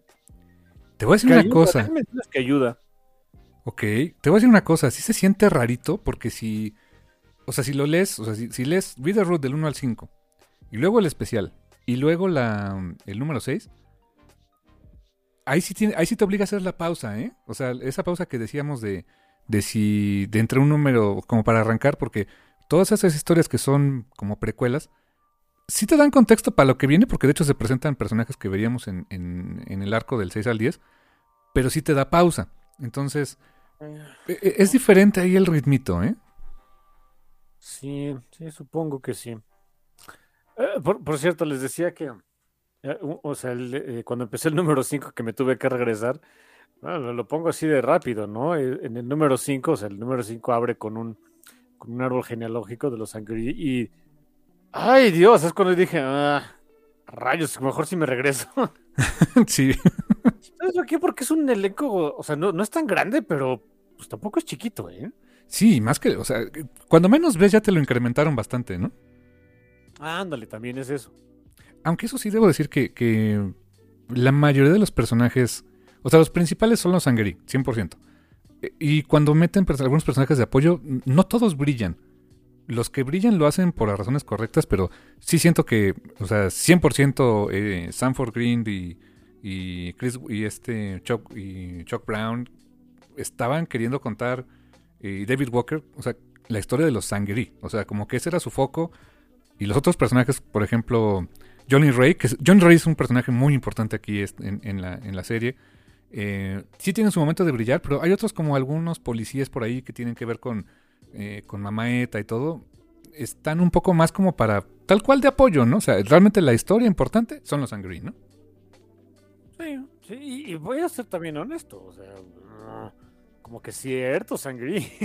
Ciertos, exacto, no, no, no toda la banda, ¿eh? Yo siento que la historia en particular, o sea, se empieza a enfocar más en, eh, por lo menos en este volumen, ay, tendría que leer el otro también, pero siento que se enfocó más en, en este, en Belinda, Ujú. Enoch y en Maeta. Ándale, sí, sí, sí, sí. sí. Y, en primer lugar, Belinda, Blink. Sí, Belinda, Blink. Y, no, ah, otra cosa que sí voy a decir. em, este cosa, ¿cómo se llama el que habla todo raro? Eh, Berg. Berg, Berg Manigu. Em, mira, me cae bien el dude. Es, es bonito gimmick que tenga un, un vocabulario amplio y rimbombante. Em, pero de repente no lo extrañaba al hablar. sí. Tampoco lo extrañaba yo tanto cuando lo traducía, déjame decirte. Haber sido un dolor de trasero. ¿eh? Ya, more or less. Sí, sí, sí, la verdad. Y, pero sí, coincido contigo. Creo que sí, o sea, es, en primer lugar es Blink, después eh, Enoch, Maeta, y añadiría a Colin. Creo que Colin tiene un arco importante aquí, ¿no? Sí, también, cierto. Pero qué curioso, ¿no? Es- o sea, sí están, o sea, como que los personajes, los engueris están estos, eh, pero también lo importante son los villanos. Sí, y mira que aquí los villanos. ¡Wow! Eh, me encantó cómo desarrollaron al villano, o sea, a este. mm, al doctor este, Sylvester. Porque le dan una razón de. O sea, ya tenía una razón de ser de por qué hace las cosas, pero. Pero ya encontrarse con el malo, malo, malote Adro, que es el, el verdadero villano, el verdadero enemigo a vencer en toda esta saga. La relación primero entre ellos es. No sé dónde he visto eso. O sea, me suena. eh, no, no, no, no, no te sé des- no te sé describir, pero ese tipo de, de relaciones entre villanos donde pues el villano que creíamos que era el malote, pues no lo es tanto. No sé, Vader y el emperador tal vez, una cosa así. Debe haber otro ejemplo. Ese siento que sí, más o menos por ahí va. Sí, sí, sí. es- Era más este straightforward, ¿no? Sí, sí, sí, exactamente. Eh, pero los villanos, increíble, o sea, sobre todo Sylvester. Sylvester tiene un arco bien padre en esta, eh, en, est- en esta, en este arco de historia propiamente. eh, y conocemos mucho más de, Adro. ¿Y sabes algo? ¿Sabes qué sensación tenía todo el tiempo con este condenado cómic? De esto no está mejorando. Es un buen punto. O sea, sí es un. Eh, yo, que luego tanto me quejo, ¿no? Sobre todo ahorita de los títulos, eh, de los títulos X en Marvel, de, ay, todo está del carajo todo el tiempo y todo se está yendo el demonio, como que ya, ya estuvo. Ah, honestamente, ese es la, el, el feeling que te da este segundo arco, ¿eh? Mucho. O sea, Es cierto. de veras que parecía, parecía que este siempre es más oscuro antes del amanecer, pero el amanecer nomás no llega, ¿eh? Sí, dices, bueno, ya, ¿no? Eh, sí, mira, no, no lo había este, racionalizado así, pero eh, así se siente, ¿eh? Eh, algo que también me gustó mucho es eh, crecer no nada más al elenco de los Angry, porque vemos más Angries, o sea, que estaban en... eh, el, gran momento que, definió el arco anterior y que empieza acá es que se abrió un portal del cual salió Colin, que pasó muchos años en otro lado, que podríamos decir que es como una especie de limbo, ¿no? Podríamos llamarlo así. Barzac se llama ese, ese terruño, ese yermo, junto con su tía, su tía Nora, a quien daban por muerta, que es la mamá de Blink, y su padre, este que se llama. Espérame, ahora te digo. Charlie, Charlie Sangri, ¿no? Eh, porque por cierto es el nombre más X, es el que menos me acordaba también, ¿eh? sí, o sea, es, es que es el más X, o sea, Colin, Blink, Nora, ¿no? Eh, Colin, bueno, pero, pero no es tan, no es tan súper común. Sí, no. Pero el Char- Charlie sí, o sea. Come on, ¿no? Cha- o sea, sí, sí, o sea, Maeta, eh, Nora, Belinda, Ford, Ford, nunca voy a, no se me puede olvidar, Enoch, Sí, no. Ford, nacido fuerte, ¿no? exactamente, pero así como que, y el Charlie, ah, ok. O sea, e- ellos estaban en ese otro mundo y eh, hay una razón del por qué regresaron acá, que fue, fue prácticamente por accidente, no tenían por qué haber regresado, pero regresaron justo a tiempo para ayudar al resto de la familia. Y te digo, crece en el elenco de los Angry, pero también algo que me gustó mucho es que no es, o sea, no es solamente un asunto racial para pues, la raza negra, sino que los, los Jinú como tal, los, eh, los primeros grandes enemigos, este, lo- los monstruos a vencer, pues existen para otras culturas. Y esa relación con otras familias que también son las minorías está fantástica, ¿eh? Es- eso estuvo muy padre, ¿eh? ¿Verdad? Eh, Sí, cuando tienen ahí su juntita como para ver qué van a hacer, dije, ah, caray. Ajá, como, como que no, no, no se. eh, no se quedaron nada. Que podían haberlo hecho, ¿no? O sea, como que pues nada más mi enfoque es. Es estos, estos monstruos que son eh, este, gente blanca que odia, que, que es racista y los convierte en monstruos y nada más afecta a, est- a esta etnia en particular. Eh, no, o sea, más gente en el mundo está afectada por esto, ¿no? Y, y lo viven de maneras diferentes, con nombres diferentes, pero al mismo, al final de cuentas es lo mismo. Son, son monstruos nacidos del, del racismo, ¿no? Eh, básicamente. ¿Y sabes qué me encanta? Que no son aliados. O sea, se pelean entre ellos. No, no se llevan. Hay mala sangre entre todos ellos. Y sobre todo con los Angry. O sea, los, los, los, Sí, lo- los los odian. tachan de impulsivos, de que las, de que a ver, ustedes siempre la están regando, se avientan de cabeza, o sea. Y eh, ya después te vas acordando cómo, o sea, cómo va la historia y dicen, ay, pues tienen algo de razón. Sí, sí, sí, porque perdieron a mucha gente en el verano rojo y gran parte por lo que dicen fue culpa de los Angry. Por las mejores intenciones, no, no querían pues, este, llevar a esas circunstancias a, toda esta gente, pero pues sin embargo le salió, ¿no? Y, y te digo, y, mm, es, y como que el resto del número tenemos mucha esa animadversión, pero luego hay, hay quienes sí son, sí se vuelven aliados, a pesar de que son de diferentes este, eh, familias o de diferentes grupos este, sociales. Eh, pero sobre todo me encanta que donde empieza a ver esa relación, eh, donde vemos a ver que empieza a funcionar, pues es con las chicas, con Blink y con, ¿cómo se llama? Wailing, o no me acuerdo el nombre, una, una chica este, de origen chino, que, que al igual que ella es así como, también quieren pelear a pesar de que su familia diga, no, ustedes tienen que estar en la casa, ¿no? Eh, que- pues hace sentido, ¿no? Son, también son las escuinclas, o sea, son las más jovencillas. Son las que quieren cambiar el asunto, ¿no? Eh, eh, ¿Cómo se llama esta chica? Sale en el verano, en especial el verano rojo. Eh, Sí, es, es que. Ay, yo, yo como leí, yo- honestamente, yo leí eso hasta el final. Ay, bueno. Gu, se llama, se, se llama. Uh, Exactamente. Y ellos les llaman Gisis a los Jinu. oh, supongo que se pronuncia O así. Wisis, Gisis, I don't know. Una, una cosa así, ¿no? Eh, ustedes disculparán, la verdad. ¿eh? Y, pero fíjate, eso me pareció interesante. Pero también el- los momentos que son más para mí, más duros y más intensos son entre Adro y el Doctor Sylvester. Sí, está canijo, sobre todo porque no, es, no quiero decir que es un punto flaco ni nada, ¿no? Pero sí se enfoca, es, un volumen que sí se enfoca mucho en el, en el dolor de Sylvester. Mucho.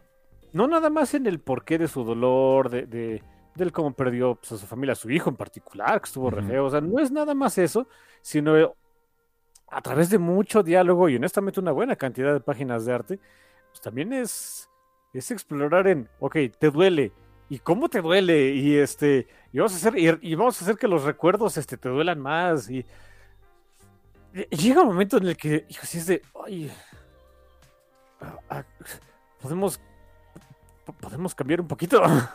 Sí, porque Toto, e, son muchas páginas que se le dedica a esa, a esa, a ese dolor de, de Sylvester que al final es el que lo hace atravesar por ese arco y cambiar.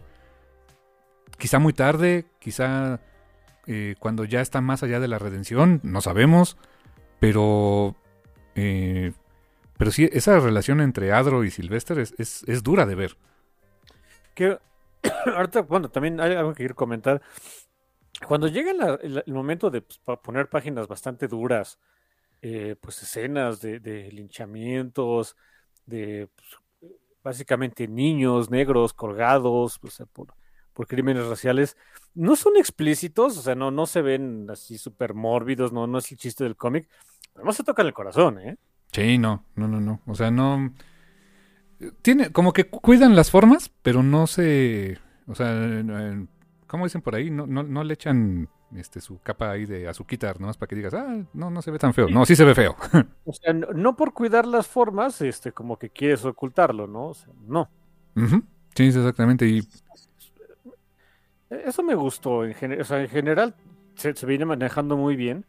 Pero ahorita que vemos que mi, hermano, mi hermano me lo hizo este, ver, pues es como que el tomo más, pues más oscurón, de, o sea, pues supongo que es de los más oscuros.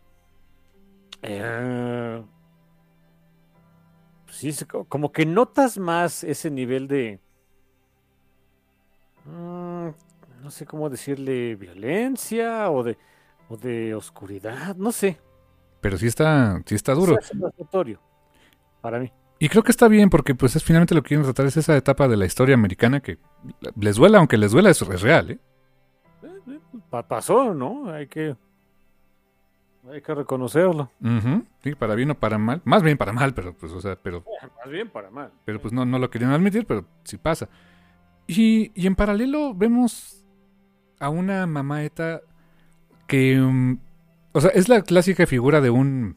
del maestro, ¿no? De la, del elder que sabe todo, que es a quien recurren por ayuda. Y vemos a una mamaeta que no le atina. O sea, no le da.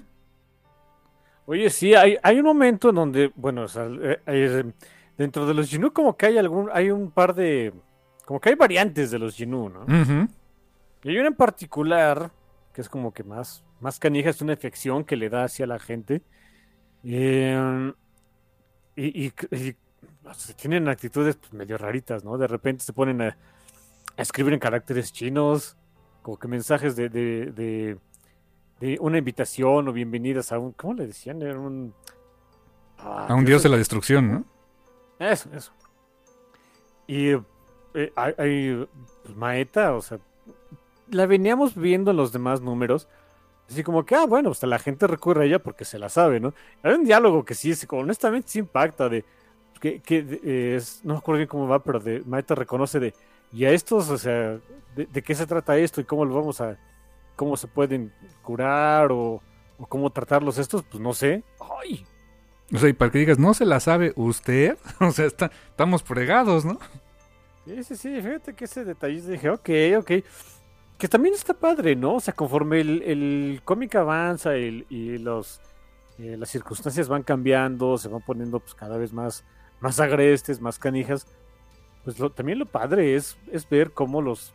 En una buena historia normalmente, los personajes tienen que reaccionar a eso de diferentes maneras. Eh, e, es difícil, pero o sea, manteniendo, manteniendo, esa consistencia, pero que sí vayan cambiando, ¿no? O sea, ¿cómo, cómo ponerlo en, contexto? no sé, no, no puedo ahorita dar algún ejemplo, pero eh, como que no todo le sepa a lo mismo. Mi- Mira, ah, eh, es un ejemplo un poco burdo, pero ahí va. A ver. ¿Te acuerdas, ¿Te acuerdas de esas películas de Star Wars? Sí. De, de la primera trilogía, ¿no? La que salió en, en el 77. Sí, sí, sí, la original. Mira, no es mala onda, me gustan mucho, tú lo sabes, pero la forma de tan... ¿Cómo decirlo? Eh, el- con el personaje de Han Solo. En la primera película, pues básicamente es un asalto ahí a la... a la, la- la escena final pues, es el asalto a la Estrella de la Muerte. Ujú. Y a Han le vale. Sí, no, no quería participar, llegó nomás como que ayudar a lo último. Ajá. la misma actitud, digo, a pesar de que eh, el, el- el asunto era otro y demás, si te das cuenta, la actitud era más o menos pues, parecidona, o, o no, no parecida, pero no ves ese salto tan, tan canijo de una, de, en el, en el regreso del Jedi. Que le cargan a Han de, ah, pues, o sea, vas a ir ahí a tronarte los escudos estos del Estrella de la Muerte. Ah, pues bien todos, ¿no? Eh, sigue con esa... em, sigue en su personaje, está bien, pero no sé, o sea, a pesar de que el, el- scope era el, scope de la de la misión y de la batalla era otro, como que no es no sé, quizás también la época que no veías ese eh, ¿cómo decirlo? ese dread en el personaje, no sé, es Ah, ya. una cuestión que se me hizo muy chistosa a mí Ujú. desde que la vi, ¿no? De, ok, o sea, pues este es el final, ¿no? Vamos a ponernos intensos, no le sube intensidad, ah, no sé. Era Sí. tu forma de actuar, era dirección, entonces a ver. Como que no romper lo que ya tenías del personaje, ¿no? O sea, si lo hacías diferente es de no, no me checa, ¿no? Sobre, eh, sí, exacto, y sobre todo porque, pues, la primera película de Star Wars, A New Hope, pues, es muy parecida al Regreso del Jedi, en el que hasta, hasta el, eh, el conflicto final es igual, ¿no? Tienes que tronarte la estrella de la muerte. Ajá, sí, la versión 2.0, ¿no? Eh, así que, ah, no sé. Cositas chistosas. Y es algo que aquí no se ve. O sea, eh, en- normalmente en, otra- en, otro, en otro tipo de historias. eh, debe haber miles de ejemplos que ahorita no me estoy acordando.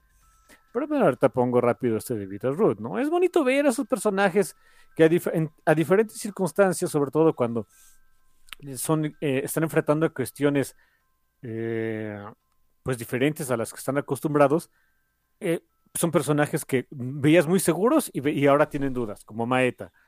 Eh, Blink, a Blink le pasa lo mismo.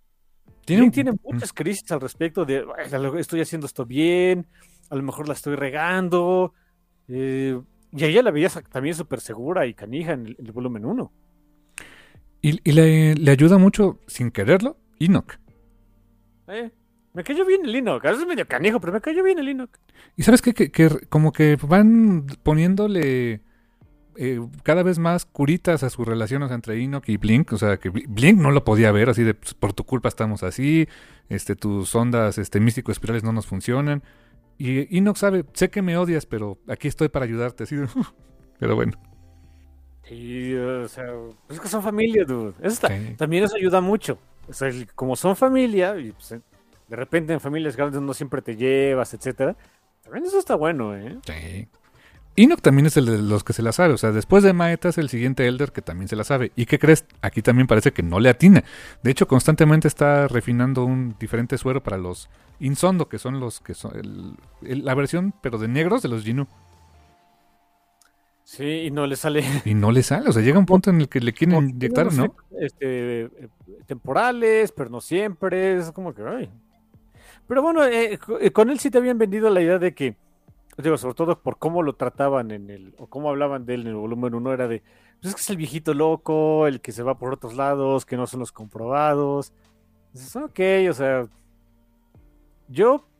mm, No, no sé, estuvo pachón, no me hizo ningún ruido, ¿no? Pero dije, nah, se me hace que este tampoco se la va a saber. Y si no se la supo.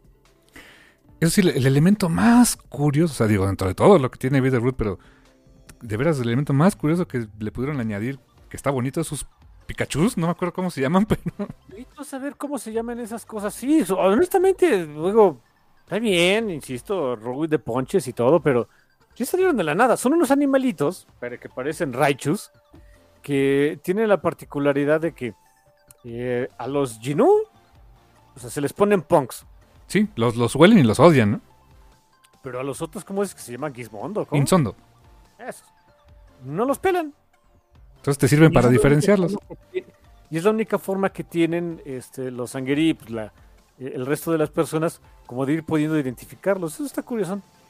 Como que se me hacen como isalamiris bonitos, ¿no? Sí, porque sí están pachoncitos los animales, ¿eh? Sí, tienen expresiones así de, pues, de Pokémon. Básicamente parecen Pokémoncitos. Fíjate que hay un momento, no sé si viste también que hay un momento en la historia que pues, eh, o sea, segmentamos a los personajes en diferentes misiones, ¿no? Mientras que Enoch y esta Blink se quedan a, pues, básicamente cuidar Nueva York, cuidar Harlem.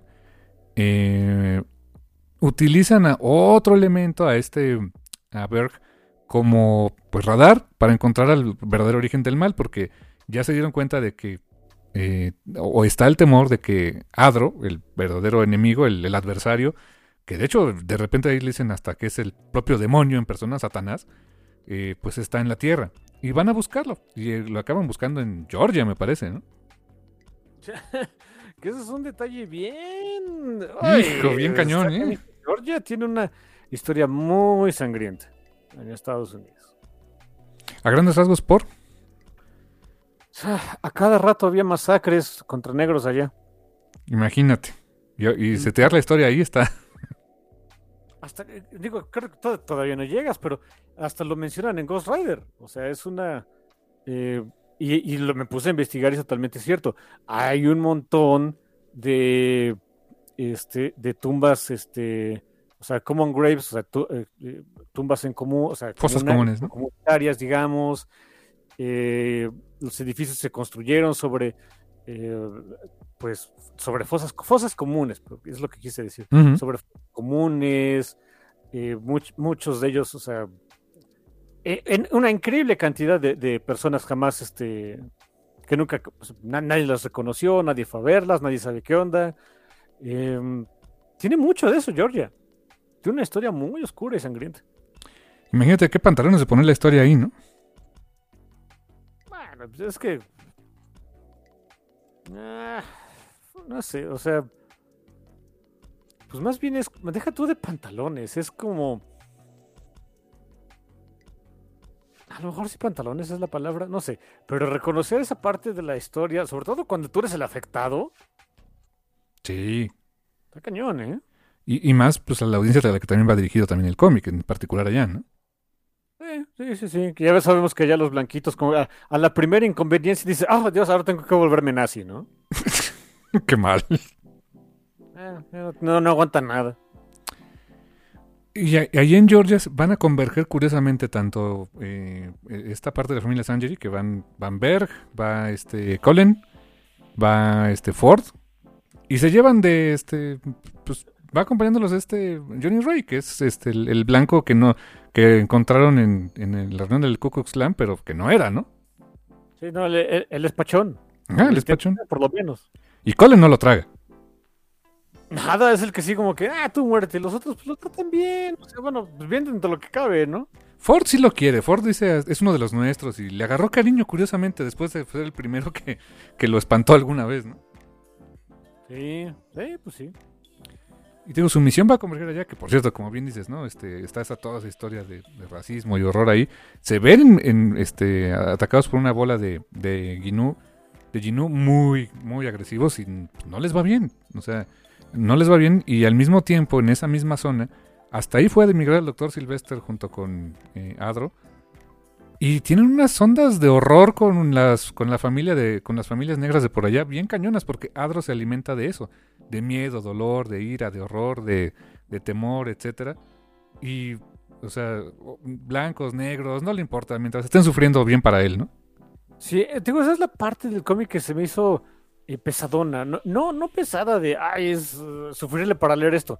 Pero sí llega un momento en el que dices, bueno, o sea, porque hay mucha, hay mucha narración al respecto y, y también hay algunos visuales, pues de las, como dice mi hermano, las historias de horror de muchas familias, eh, varios este, padres que cuentan cómo pierden a sus hijos, hijos cómo, cómo pierden a sus padres, etcétera.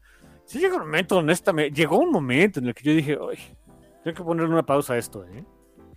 Sí, sí, sí. o sea, como que lo leo yo ahorita, ahorita regreso, ¿no? Sí, porque eh, es, eh, es no, no, no, no curioso, simplemente pues es- yo creo que es la naturaleza del cómic. Este es uno de esos cómics que si no me eché en una sentada, en particular te digo, en ese momento, dije, ok, por el, por el día de hoy lo dejo, mañana le sigo. Sí, porque sí, sí, es, sí llega a ser duro de leer. ¿Para qué te miento? O sea, sí. Te puedo decir que cuando yo lo estaba traduciendo también así como que decía, ay, mejor mañana le sigo. O al ratito, ¿no? sí, sí, honestamente, está, está canijo, pero bueno, no, no es un demérito del cómic, no para nada, creo que es la intención. Yo creo que sí. Apoyo tu idea. Creo que era la idea de que no te sintieras tan cómodo viéndolo. Sí, yo creo que por allí va. Y te digo, convergen sus historias porque Sylvester es donde tiene ese momento de cambio. Ve lo que está haciendo Adro. Que una, una de las cosas más, yo creo que más grotescas, más feas, más deleznables que pudo haber hecho el, eh, este, este Adro, es que a, un, a una familia que tenía, que cuyo hijo fue, fue colgado porque pues unos supremacistas blancos lo acusaron falsamente de haber este, violado a una, a, una, a una jovencita, a una mujer blanca, que eso era bien común. Eh, Y hay tantas historias al respecto. Eh, Adro lo revive, pero como un zombie. O sea, lo, lo trae a la vida otra vez, pero ya no es él. O sea, y los papás al principio, ah, mi hijo revivió, está de vuelta. No. O sea, le- les dio una esperanza vacía, barata, los hizo sufrir. O sea, es- eso fue lo que yo dije. "Ah, esto es otro nivel de crueldad, man". Sí, te digo, eh, de- de esas cosas que uno dice, bueno, ya tengo que ver otra cosa, ¿no? Por cierto, nada más este, rápidamente un dato curioso. Esa, esas histo- esa historia de, de esta familia de pues, le- les lincharon a un hijo porque lo, lo acusaron este, falsamente de haber violado a una, eh, a, a una mujer blanca, a una chica blanca. ¿Por qué creen que metieron a la cárcel por primera vez a Malcolm X? ¿En serio? En realidad fue por. eh, o sea, la idea es que. ah, o sea, el cargo original era por robo. Robo, o sea, este. Breaking in, o sea, se metió en una casa a Ujú. robar. Pero se vio muy. O sea, pero era una sentencia desproporcionada porque uno de, porque uno o dos de sus cómplices era una chica blanca y, y, pues el jurado se vio muy canijo porque dice, no, la estás, este, la, la están pervirtiendo.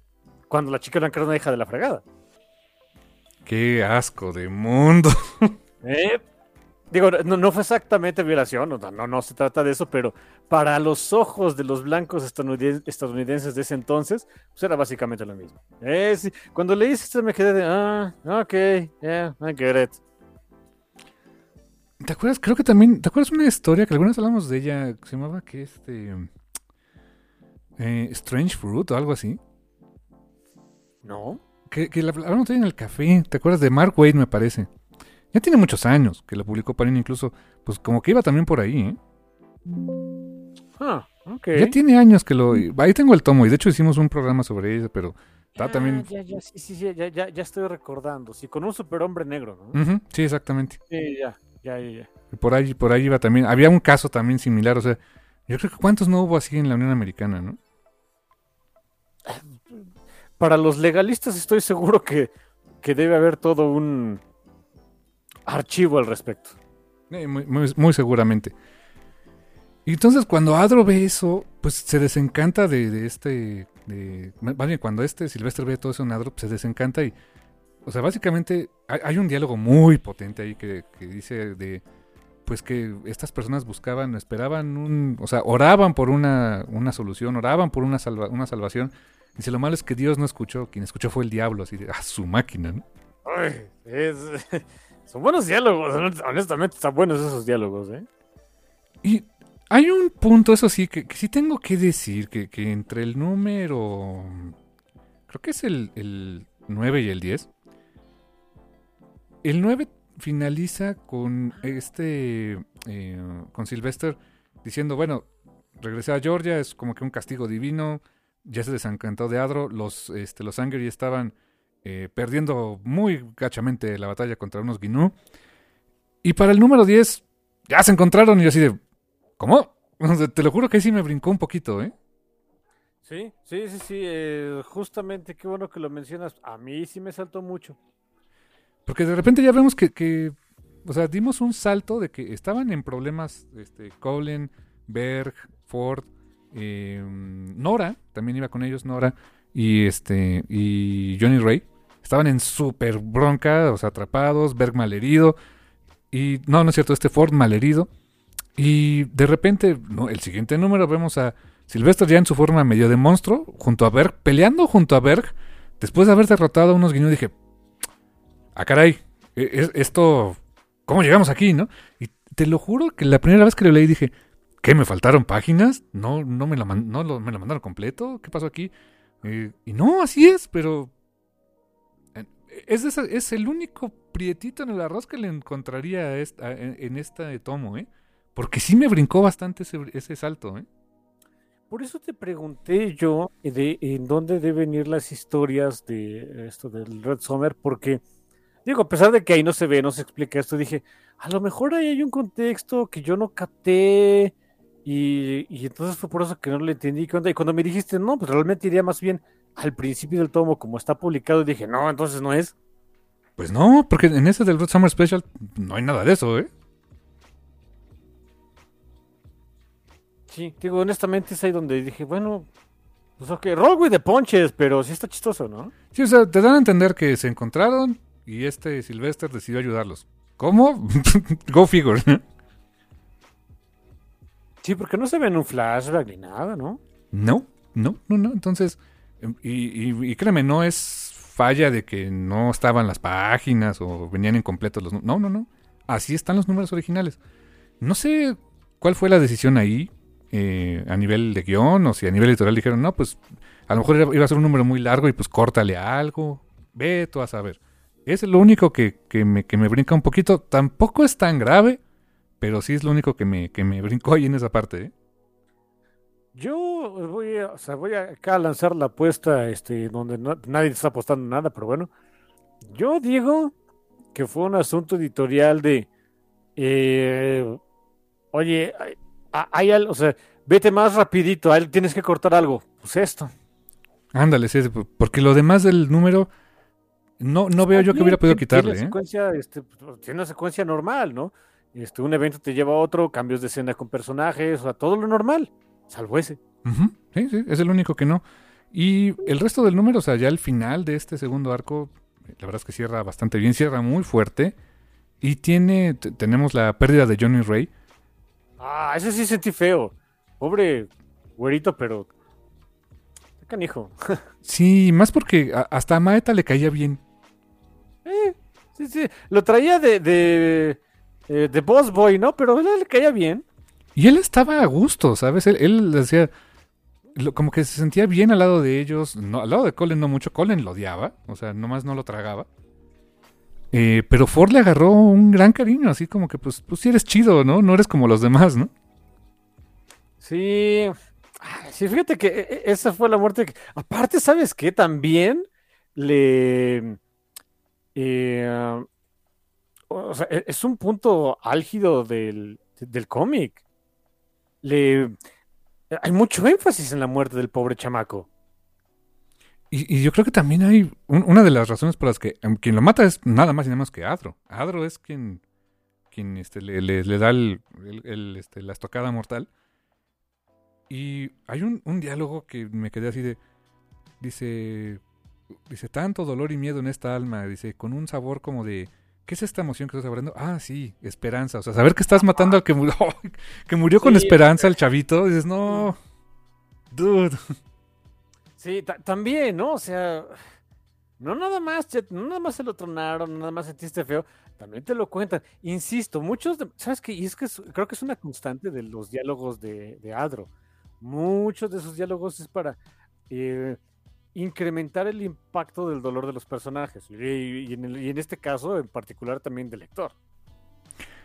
En ese sentido, sí. O sea, tiene, o sea, te, funciona para el lector, pero tiene una razón de ser en la trama. Quiere hacerlo sufrir todavía más. Se alimenta de eso, o sea, se alimenta del dolor, ¿no? Sí, ¿sabes qué? Es por eso, a pesar de que sí, te digo, sí, tuve que tomar una pausa y demás, no se me hizo gratuito. O sea, no, se me hizo gratuito o mórbido que, que a cada rato estuviera como que poniendo el, dedo en la llaga, ¿no? No entiendes el por qué. Y cuando llega este momento que es duro para el lector y sientes feo y lo que quieras, no lo sientes extra mórbido una vez más, porque sabes que así es el villano malo de Malolandia. Y que este sí es el de malo de Maloland y no tiene ninguna otra razón de ser, ¿eh? Sí, 100%. Yo, yo digo que sí es el diablo, ¿no? Pues si, sí. si hay algo de debate al respecto, o, o si el, el debate se resuelve después, ustedes disculparán. Ya digo que sí es el diablo. Come on. Técnicamente sí, o sea, de- entre diferentes culturas le dan diferente nombre, por ahí lo dicen, este, pero este, básicamente es el, el adversario, el diablo, Satán, whatever, ¿no? En diferentes culturas, pero es lo mismo, ¿no? Sí, sí, sí, este, eso a lo que le rezan los de Ghost, eso. Ándale. Este, es eh, Magnum Chaos también, ¿no? Magnum, ¿qué? Sí, de, de, de Murder Falcon, por cierto. Sí, No sí, cap- sí. O- Honestamente, si me hubieras dicho que este Daniel Warner les hubiera hecho una portadita por ahí o algo con... Sí. ¿No? Ah, yo digo que sí. Sí, sí, Por sí. cierto, eh, no, no sé, un pequeño paréntesis, no sé qué sea, una vez vi, vi una foto de Daniel, que Daniel Warren Johnson subiendo a algún lado con un sendo librote, no sé si traiga, no, no sé qué traiga, si sea nada más arte, si traigas los, las historias que hizo y o no sé qué onda, pero pues es como que así, mucho de Daniel Warren Johnson y la portada es esta eh, Tea de, de, ay, ¿cómo se llama esta ¿The historia? Extremity? De Extremity. Ah, pues te tengo noticias, chico. A ver qué es. Es el Extremity Artist Edition. Oh, fuck. Con, con las páginas a tamaño Daniel Warren Johnson, o sea, de, de- de las páginas originales.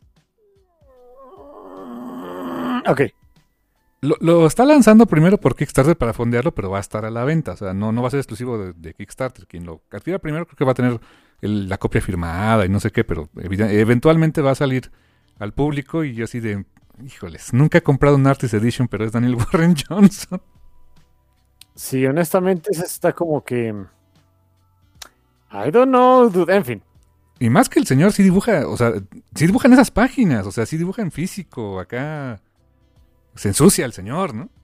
Sí, sí, o sea, el chiste de esos es que pues puedas ver pues, todos los detallitos que normalmente no veías este pues, en, en, en otros lados. Así que, no sé, no sé. En fin, En fin, pero bueno, back to Bitterroot. que estábamos. Ah, sí, pues el, el final de este arco. Te voy a decir una cosa. El final de este arco termina muy parecido al arco anterior, pero, pero no. Pues yo sí lo sentí parecido. Honestamente, sí. Sí, porque tienes la visita, tienes la llegada de, de un nuevo jugador, eso sí. Pero me gustó lo que hicieron con Sylvester. Bueno, sí es cierto, ¿eh? Silvestre le dan un, un bonito arco de, de redención. También como que muy natural, ¿no? Sí, no, o sea, después de haber vivido lo que vivió con Adro, ¿sabes? Se me hace como... Mira, eh, eh, es de esas cosas que, que, que si lo hubiera escrito Zack Snyder hubiera quedado bien chichifo. Pero... Porque básicamente es como una especie... O sea, el, el arco que tuvo aquí este Sylvester es, es un poco como eh, Jesús en el desierto con el diablo. Pero acá más canijo. Ok, ok, sí. ¿Vale? Entonces, algo así me suena. Te digo, si lo hubiera escrito Zack Snyder hubiera sido bien chichifo, pero, pero algo así va. Ah, afortunadamente no va por ahí. Sí, sí, sí. Hubiera sido muy sencillo, ¿no? O sea, como que irte nada más del lado, este... I am Jesus, como que era más... eh, le hubiera esperado uno porque era lo más simple. Exacto. Y, y- y también me- lo mezclan un poquito desde mi punto de vista con, pues, básicamente, Darth Vader y el emperador, ¿no? Ok, sí, ya, ahora entiendo un poquito más tu punto, sí, va. Entonces, bueno, la verdad, buen, le dan un muy buen eh, cierre por lo pronto a ese arco con Sylvester y con Adro. Pero pareciera como que, ah, pues ya ganamos, ¿no? Ya la hicimos. No. No, no, no, hasta, hasta te lo dice, ¿no? Eh, eh, Adro va a regresar, así como oh, fuck. Y de hecho ya tenemos al final un, un salto en el tiempo, un salto en la historia donde el mundo se fue más al diablo. Pues sí, todavía más, ¿no? Todavía más, o sea, por cierto, e- este, este tomo yo creo que sí es un poco, mm, tal vez el Empire Strikes Back de la saga en muchos sentidos. Eh, Sí, seguramente. que Tiene esa estructura, ¿no? En el primero, es, o sea, el primer volumen, establishing asunto, es cómo se establece el asunto, un primer gran conflicto, en el segundo el conflicto te devuelve el golpe y se pone canijo, todo está oscuro.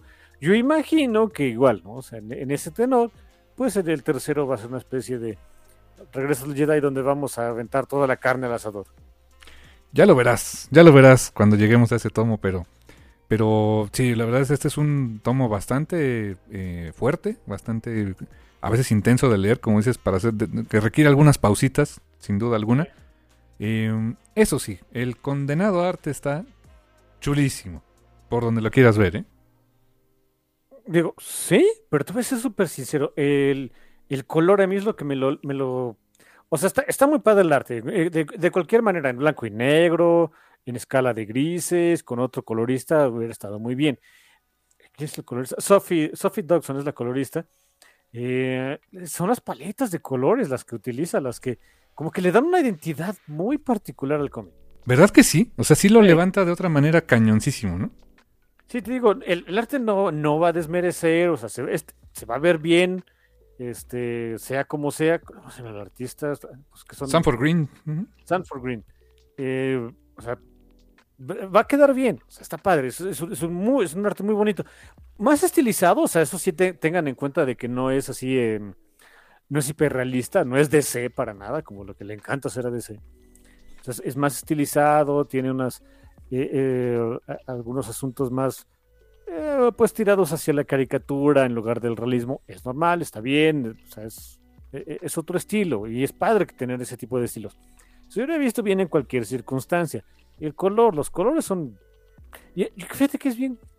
Es bien curioso. ¿Te acuerdas de esa historia que también ya reseñamos ya hace, un- hace algunos tiempo? Aquellas costas salvajes.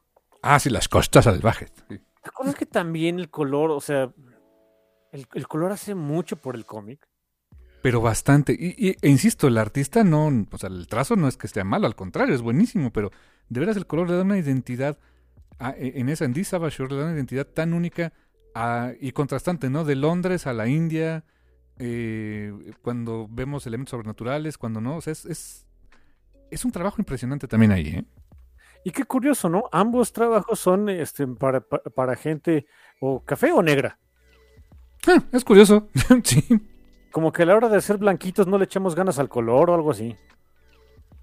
Más o menos, a menos que seas Mike Spicer, ¿no? Y con Daniel Warren Johnson así. Mm, mm, mm. Que también tiene una Pues, paleta de colores muy algo bonita. ¿eh? Tiene, algo tiene este e- estos colores, la- las paletas son muy curiosas, están muy padres. No sé. ah, e- e- es un lo quería comentar desde, desde que leí el cómic dije, ay, no me acordaba. Pues es sincero, no me acordaba bien, o sea, me acordaba del- de, los trazos, los personajes, algunos los tuve que buscar, tuve que regresarme. No me acordaba bien lo- lo- cómo influye, curiosamente, ¿no? El color en el cómic aquí, ¿no? Ok. Y, y la verdad es que tampoco es que digas un color así súper oscuro. No, no, no. eh, Hay muchos No, colores muy No, es que- brillantes. Es que es eso, ¿sabes qué también? Qué, qué buen apunte. O sea, a pesar de que es un tomo que habla acerca de demonios que te entierran y, y se ven pues, muchas cosas acá, canijas. No, no, no, no se, no se van por la fácil de que todo sea este oscuro y, y este grim and gritty. No, en ese sentido, ese tipo de historias, o sea, eh, These Are Shorts, etcétera, me recuerdan a los al vas a decir que, que yo pienso puros videojuegos, pero cállate, es lo que es de lo que conozco. Em, me recuerdan a la paleta de color original de Castlevania, Ah, no lo había pensado, ¿eh? porque Castlevania tiene muchos morados, muchos verdes, Rojos. rojos, o sea, y, y colores más o menos, no exactamente primarios, pero muy sencillos porque eran los que aguantaba el NES. Eh, y no se van por esa sensación de hacerlo todo, pues oscuro, o sea, con, con- con más negros. Y, y bueno, cafés no podía porque el NES no, no aguantaba, no, no tenía cafés, pero, o sea, como que eh, ir- irse por tonos más bien oscurones, más morados, más menos intensos, muchos negros. Eh, no, no, no, es, un- es una paleta de colores muy, muy, muy avivada. Curiosamente, en el momento en el que quisieron poner esos tonos, ya, ya podían, ¿no? Poner tonos tierra, que todo fuera más, este, pues más gritty, más oscuro, que fue el Castlevania 4. Perdón, pero este juego se ve del carajo. Sí, perdió identidad ahí, ¿no? Mucha identidad que la recupera en Drácula X. Como que cuando tuvieron chance de poner más colores dijeron, sí, pongamos todos los colores, ¿no? No, cuando tenían chance de poner todos los colores, bueno, más, muchos más colores en el Super Nintendo de, ah, muy bien, ahora vamos a poner con tonos tierra y este y gélidos y, negros. No, no, no, pon los colores más pachones, ¿no? Eh, no sé, es un detalle curioso que, que, lo tengo muy presente, me lo hizo ver el, el, Lego Factor hace muchos años, de que cuando incluso cuando son historias tan oscuras, Castlevania, Road y Savage Shores, no necesitas colores Gritty, no necesitas bajar, no, necesitas, colores opacos. Eh, estoy seguro que, por ejemplo, para ah, si se trasladaran a alguna pantalla chica, grande, la que sea, pues no, no tienes que seguir esa tendencia que se sigue honestamente los días de hoy, que no me súper encanta, que ves películas o ves series y el color eh, este, brilla por su ausencia. Muy desaturado, ¿no? Es, exacto, esa es la palabra. Es una paleta de colores muy desaturada no tienes que hacerlo, incluso cuando son historias de horror. Sí, y sabes qué, como que en el, como que en el cine japonés, cuando son historias así, no, no se van por ahí, ¿eh? También meten colores intensos y todo, y como que no les importa, ¿eh? Sí, no, no tienen esa... Es que su, horror es, es distinto, es chistoso. Sí se guardan como que mostrar al monstruo, pero no, no, no lo sobreexplotan, no sé cómo decirlo. Son raros, o sea, es, es otro es otro ritmo, es otra estética. Pero digo, e, esa lección que me dejó el Logo Factory, que la he visto ya en varios lados, te digo, Castlevania, Root, de Chava Shores, debe haber otras por ahí, estoy seguro, de que historias de horror, o historia, o no, no exactamente horror como esa de Root, pero que son muy intensas, que, hay, hay elementos de horror, hay elementos sobrenaturales, no tienes que desaturar tu paleta para, para que sean, para, para que el arte eh, conviva bien con, el, con la historia. No tienes que hacerlo. Eso me gusta. Eh, y es algo que, insisto, yo desde, desde que leí Bitterroot por esta, segunda vez dije, ah, esto tengo que comentarlo. Y qué bueno que me acordé. ¿Sabes qué otro videojuego me acordé así de la época del NES? Demon's Crest. Desde el Super, NES. Totalmente. ¿Te acuerdas que eran colores muy vibrachos? Sí, había, había los fondos, había oscuros y demás, pero tu personaje era rojo y, y dependiendo de, de la cresta que le ponías que era un demoncito chistoso. Era rojo, era, era un azul chistoso, era un, un, como bueno, este tierra, pero que era más bien tirándole el amarillito, este, o, un verde muy canijo con era del con eras como acuático y demás. Los, los enemigos son muy, muy vistosos. La sangre era muy, muy roja. Te digo, o sea, y, y, la, historia estaba bien canija. Dimos Crest estaba muy canija, ¿eh? Se te hacía creepy el juego. Sí el asunto es que voy a, visualmente estaba muy creepy, sí te daba ñañaritas. ¿Y con esos colores prendidos? Ya, que estamos, pueden ir en paz, lo me se acabó. Ya que estamos en esto, pues ya, ya, ya, me diste cuerda, ahora ya me voy a quejar. La verdad es que es, es, una, es una tendencia en los videojuegos que... Ay, entiendo, o sea, entiendo que la idea es cada vez ser más realista y, que, y que la eh, pues la visión entre el, entre el juego y la realidad cada vez sea más, más borrosa y por lo tanto pues tiendes a poner cada vez elementos visuales pues, pues sobre todo este insisto, insisto no mucho más desaturados más opacones en tus historias pues de zombies y de monstruos y de cosas así. Pero te acuerdas en el mendigo PlayStation 1 cuántos juegos pues, técnicamente de horror, que eran muy coloridos, ¿te acuerdas? Digo, no exactamente de horror, pero con elementos de horror. ¿Te acuerdas de Medieval? Medieval, claro. Es súper colorido el desgraciado juego. Si esas vamos, el primer Resident Evil tenía, tenía mucho color, casi no jugaban con las sombras. Dino Crisis. Dino, Crisis jugaba, el, uno jugaba más con las sombras, pero no era descolorido. Em, digo, en particular Regina, ¿no? el, pelo todo rojo. Eh, ese tipo de juegos eh, utilizaban otras cosas para que te dieran ñañaras, en particular la cámara fija. Ándale. Yo creo que. es más, como tenías ese, ese handicap de la cámara fija, no tenías que hacer a tus enemigos y al resto de tus, eh, de tus escenarios tan, tan oscuros. Es un buen punto. ¿Sabes qué juego creo que es el que empezó con esa estética de hacerlo cada vez más oscuro? Silent Hill. Exactamente es lo que yo te iba a decir, 100%. Porque pues, por las limitaciones de las consolas, pues, Silent Hill era una historia donde hay mucha bruma, mucha niebla. Y entonces, pues e, ese tipo de elementos le quitan saturación al color de todo. Y, y para ese efecto, o sea, para ese título y para ese efecto está bien, pero, pero siento que después de ahí se agarraron y todo tiene que verse como Silent Hill, ¿no? Sí, porque oye, este es el que dio, le, le dio ñañaras a la gente. Oye, pues, eh, es buena tendencia, hay que seguirlo todo por ahí. Resident Evil batalló mucho al respecto con eso. Es yo creo que uno de los, es el único elemento que no me encanta del Resident 4 original, ¿eh? ¿Verdad? Era, era tan desaturado tirándole a realismo, pero no. Sí, sí, sí, es cuando ya no tenías, o sea, ya no, no tenías una razón de serlo, porque la mendiga cámara ahora sí veías enfrente. Y sabes qué, y hasta, y hasta se te hacía un poquito el contrastante, porque sí, o sea, era, era como que el Resident más oscurito, más desaturado, más, con más tonos tierra, gritty y demás. Pero Triste Leon Kennedy era un, perso- era un héroe de acción. Sí, cierto, sí.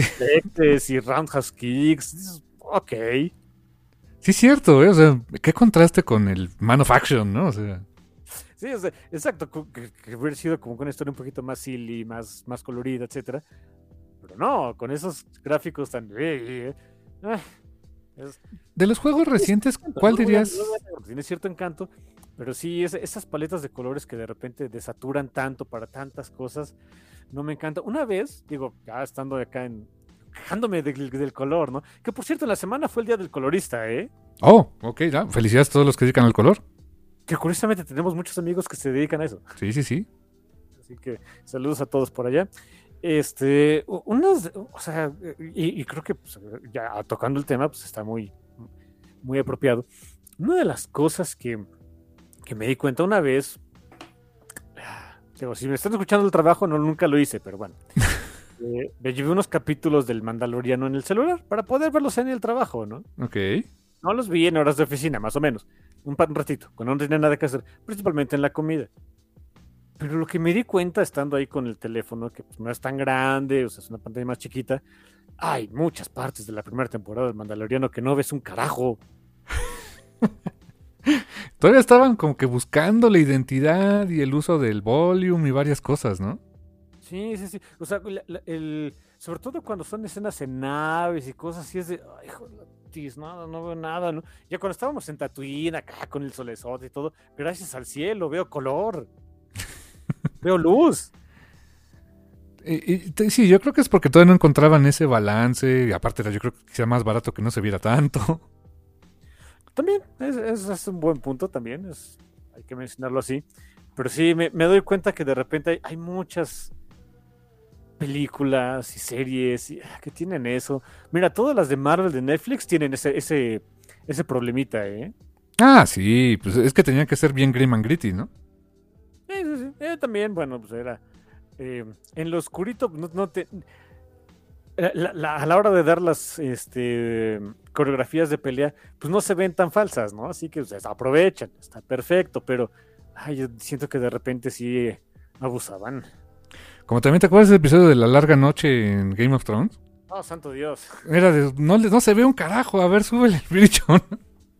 Sí, sí, sí, y que los creadores o el director, no acuerdo quién salió a defender esa decisión, ¿no? De que el chiste es que se viera oscuro de, o sea, sí, I get pero me hubiera gustado ver, yo pongo un, digo, es, que, es que ejemplo, si hay ejemplos de cómo en, en escenas nocturnas, para que, o sea, que, que el chiste es que todo se vea del, que, que la intención es que la, la, la batalla esté yendo del carajo y tú sientas el, el, el temor por los personajes y que todo se está yendo el diablo.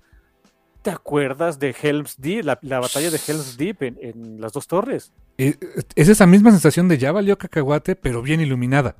Pero, y, y es de noche y está lloviendo y demás, pero ves qué está pasando. Sí, exactamente.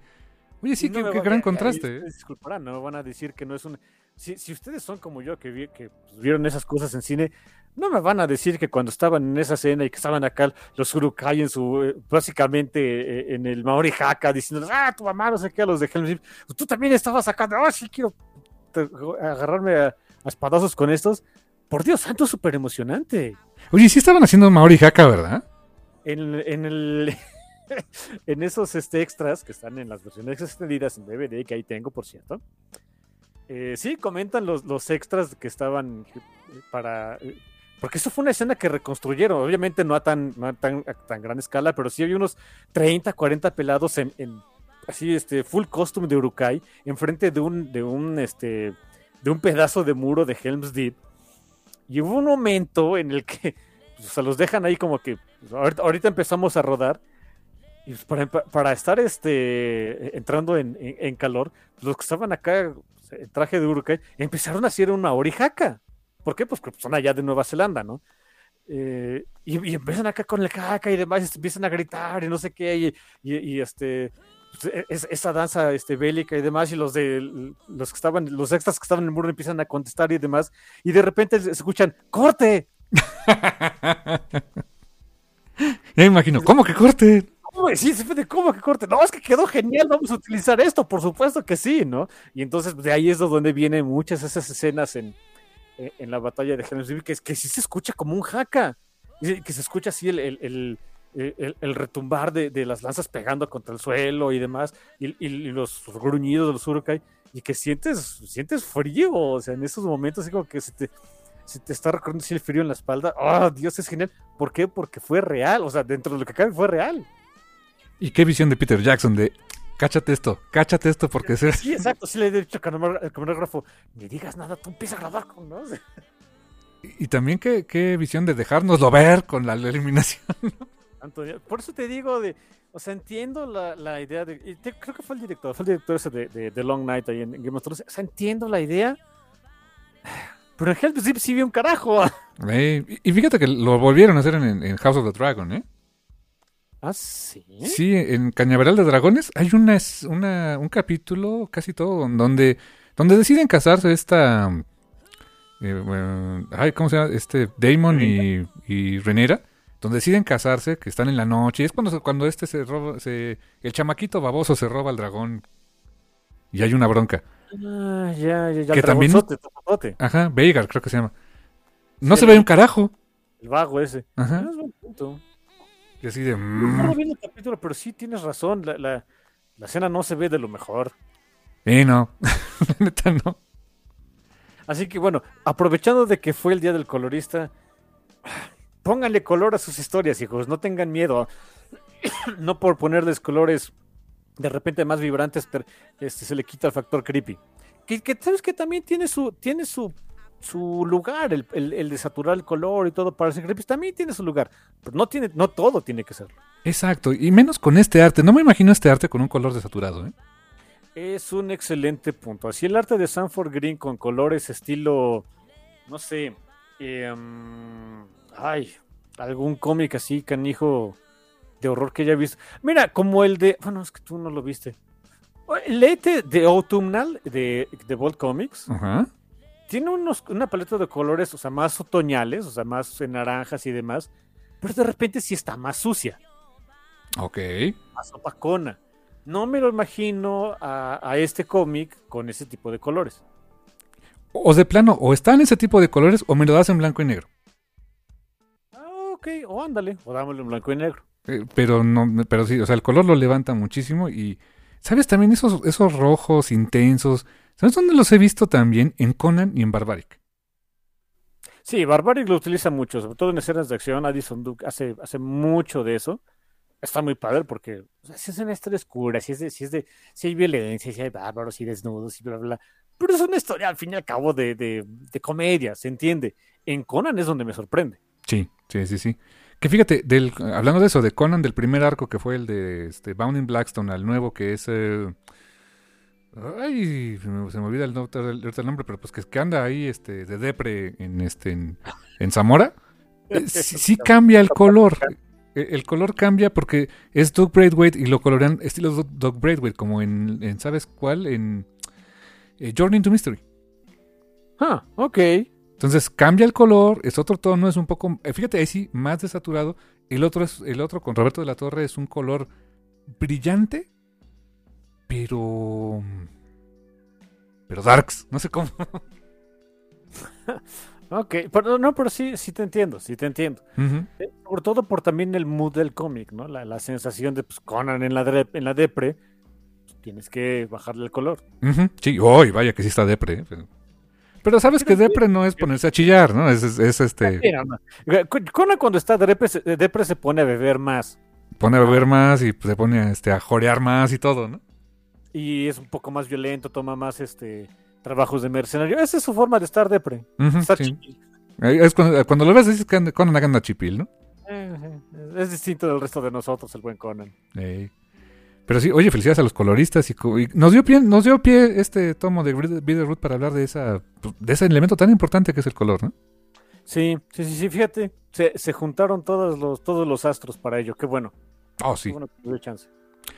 Y, y hablando de color, nada más quisiera, eh, ya por último, decir que el, el tomo en físico que tengo, este, de, de- del, lo, que- lo que, el- de la versión en español de Camite, eh, eh, el papel que traen, las portadas y todo eso, tuve acceso al tomo original en, en alguna ocasión en Camite, en el, al tomo en inglés.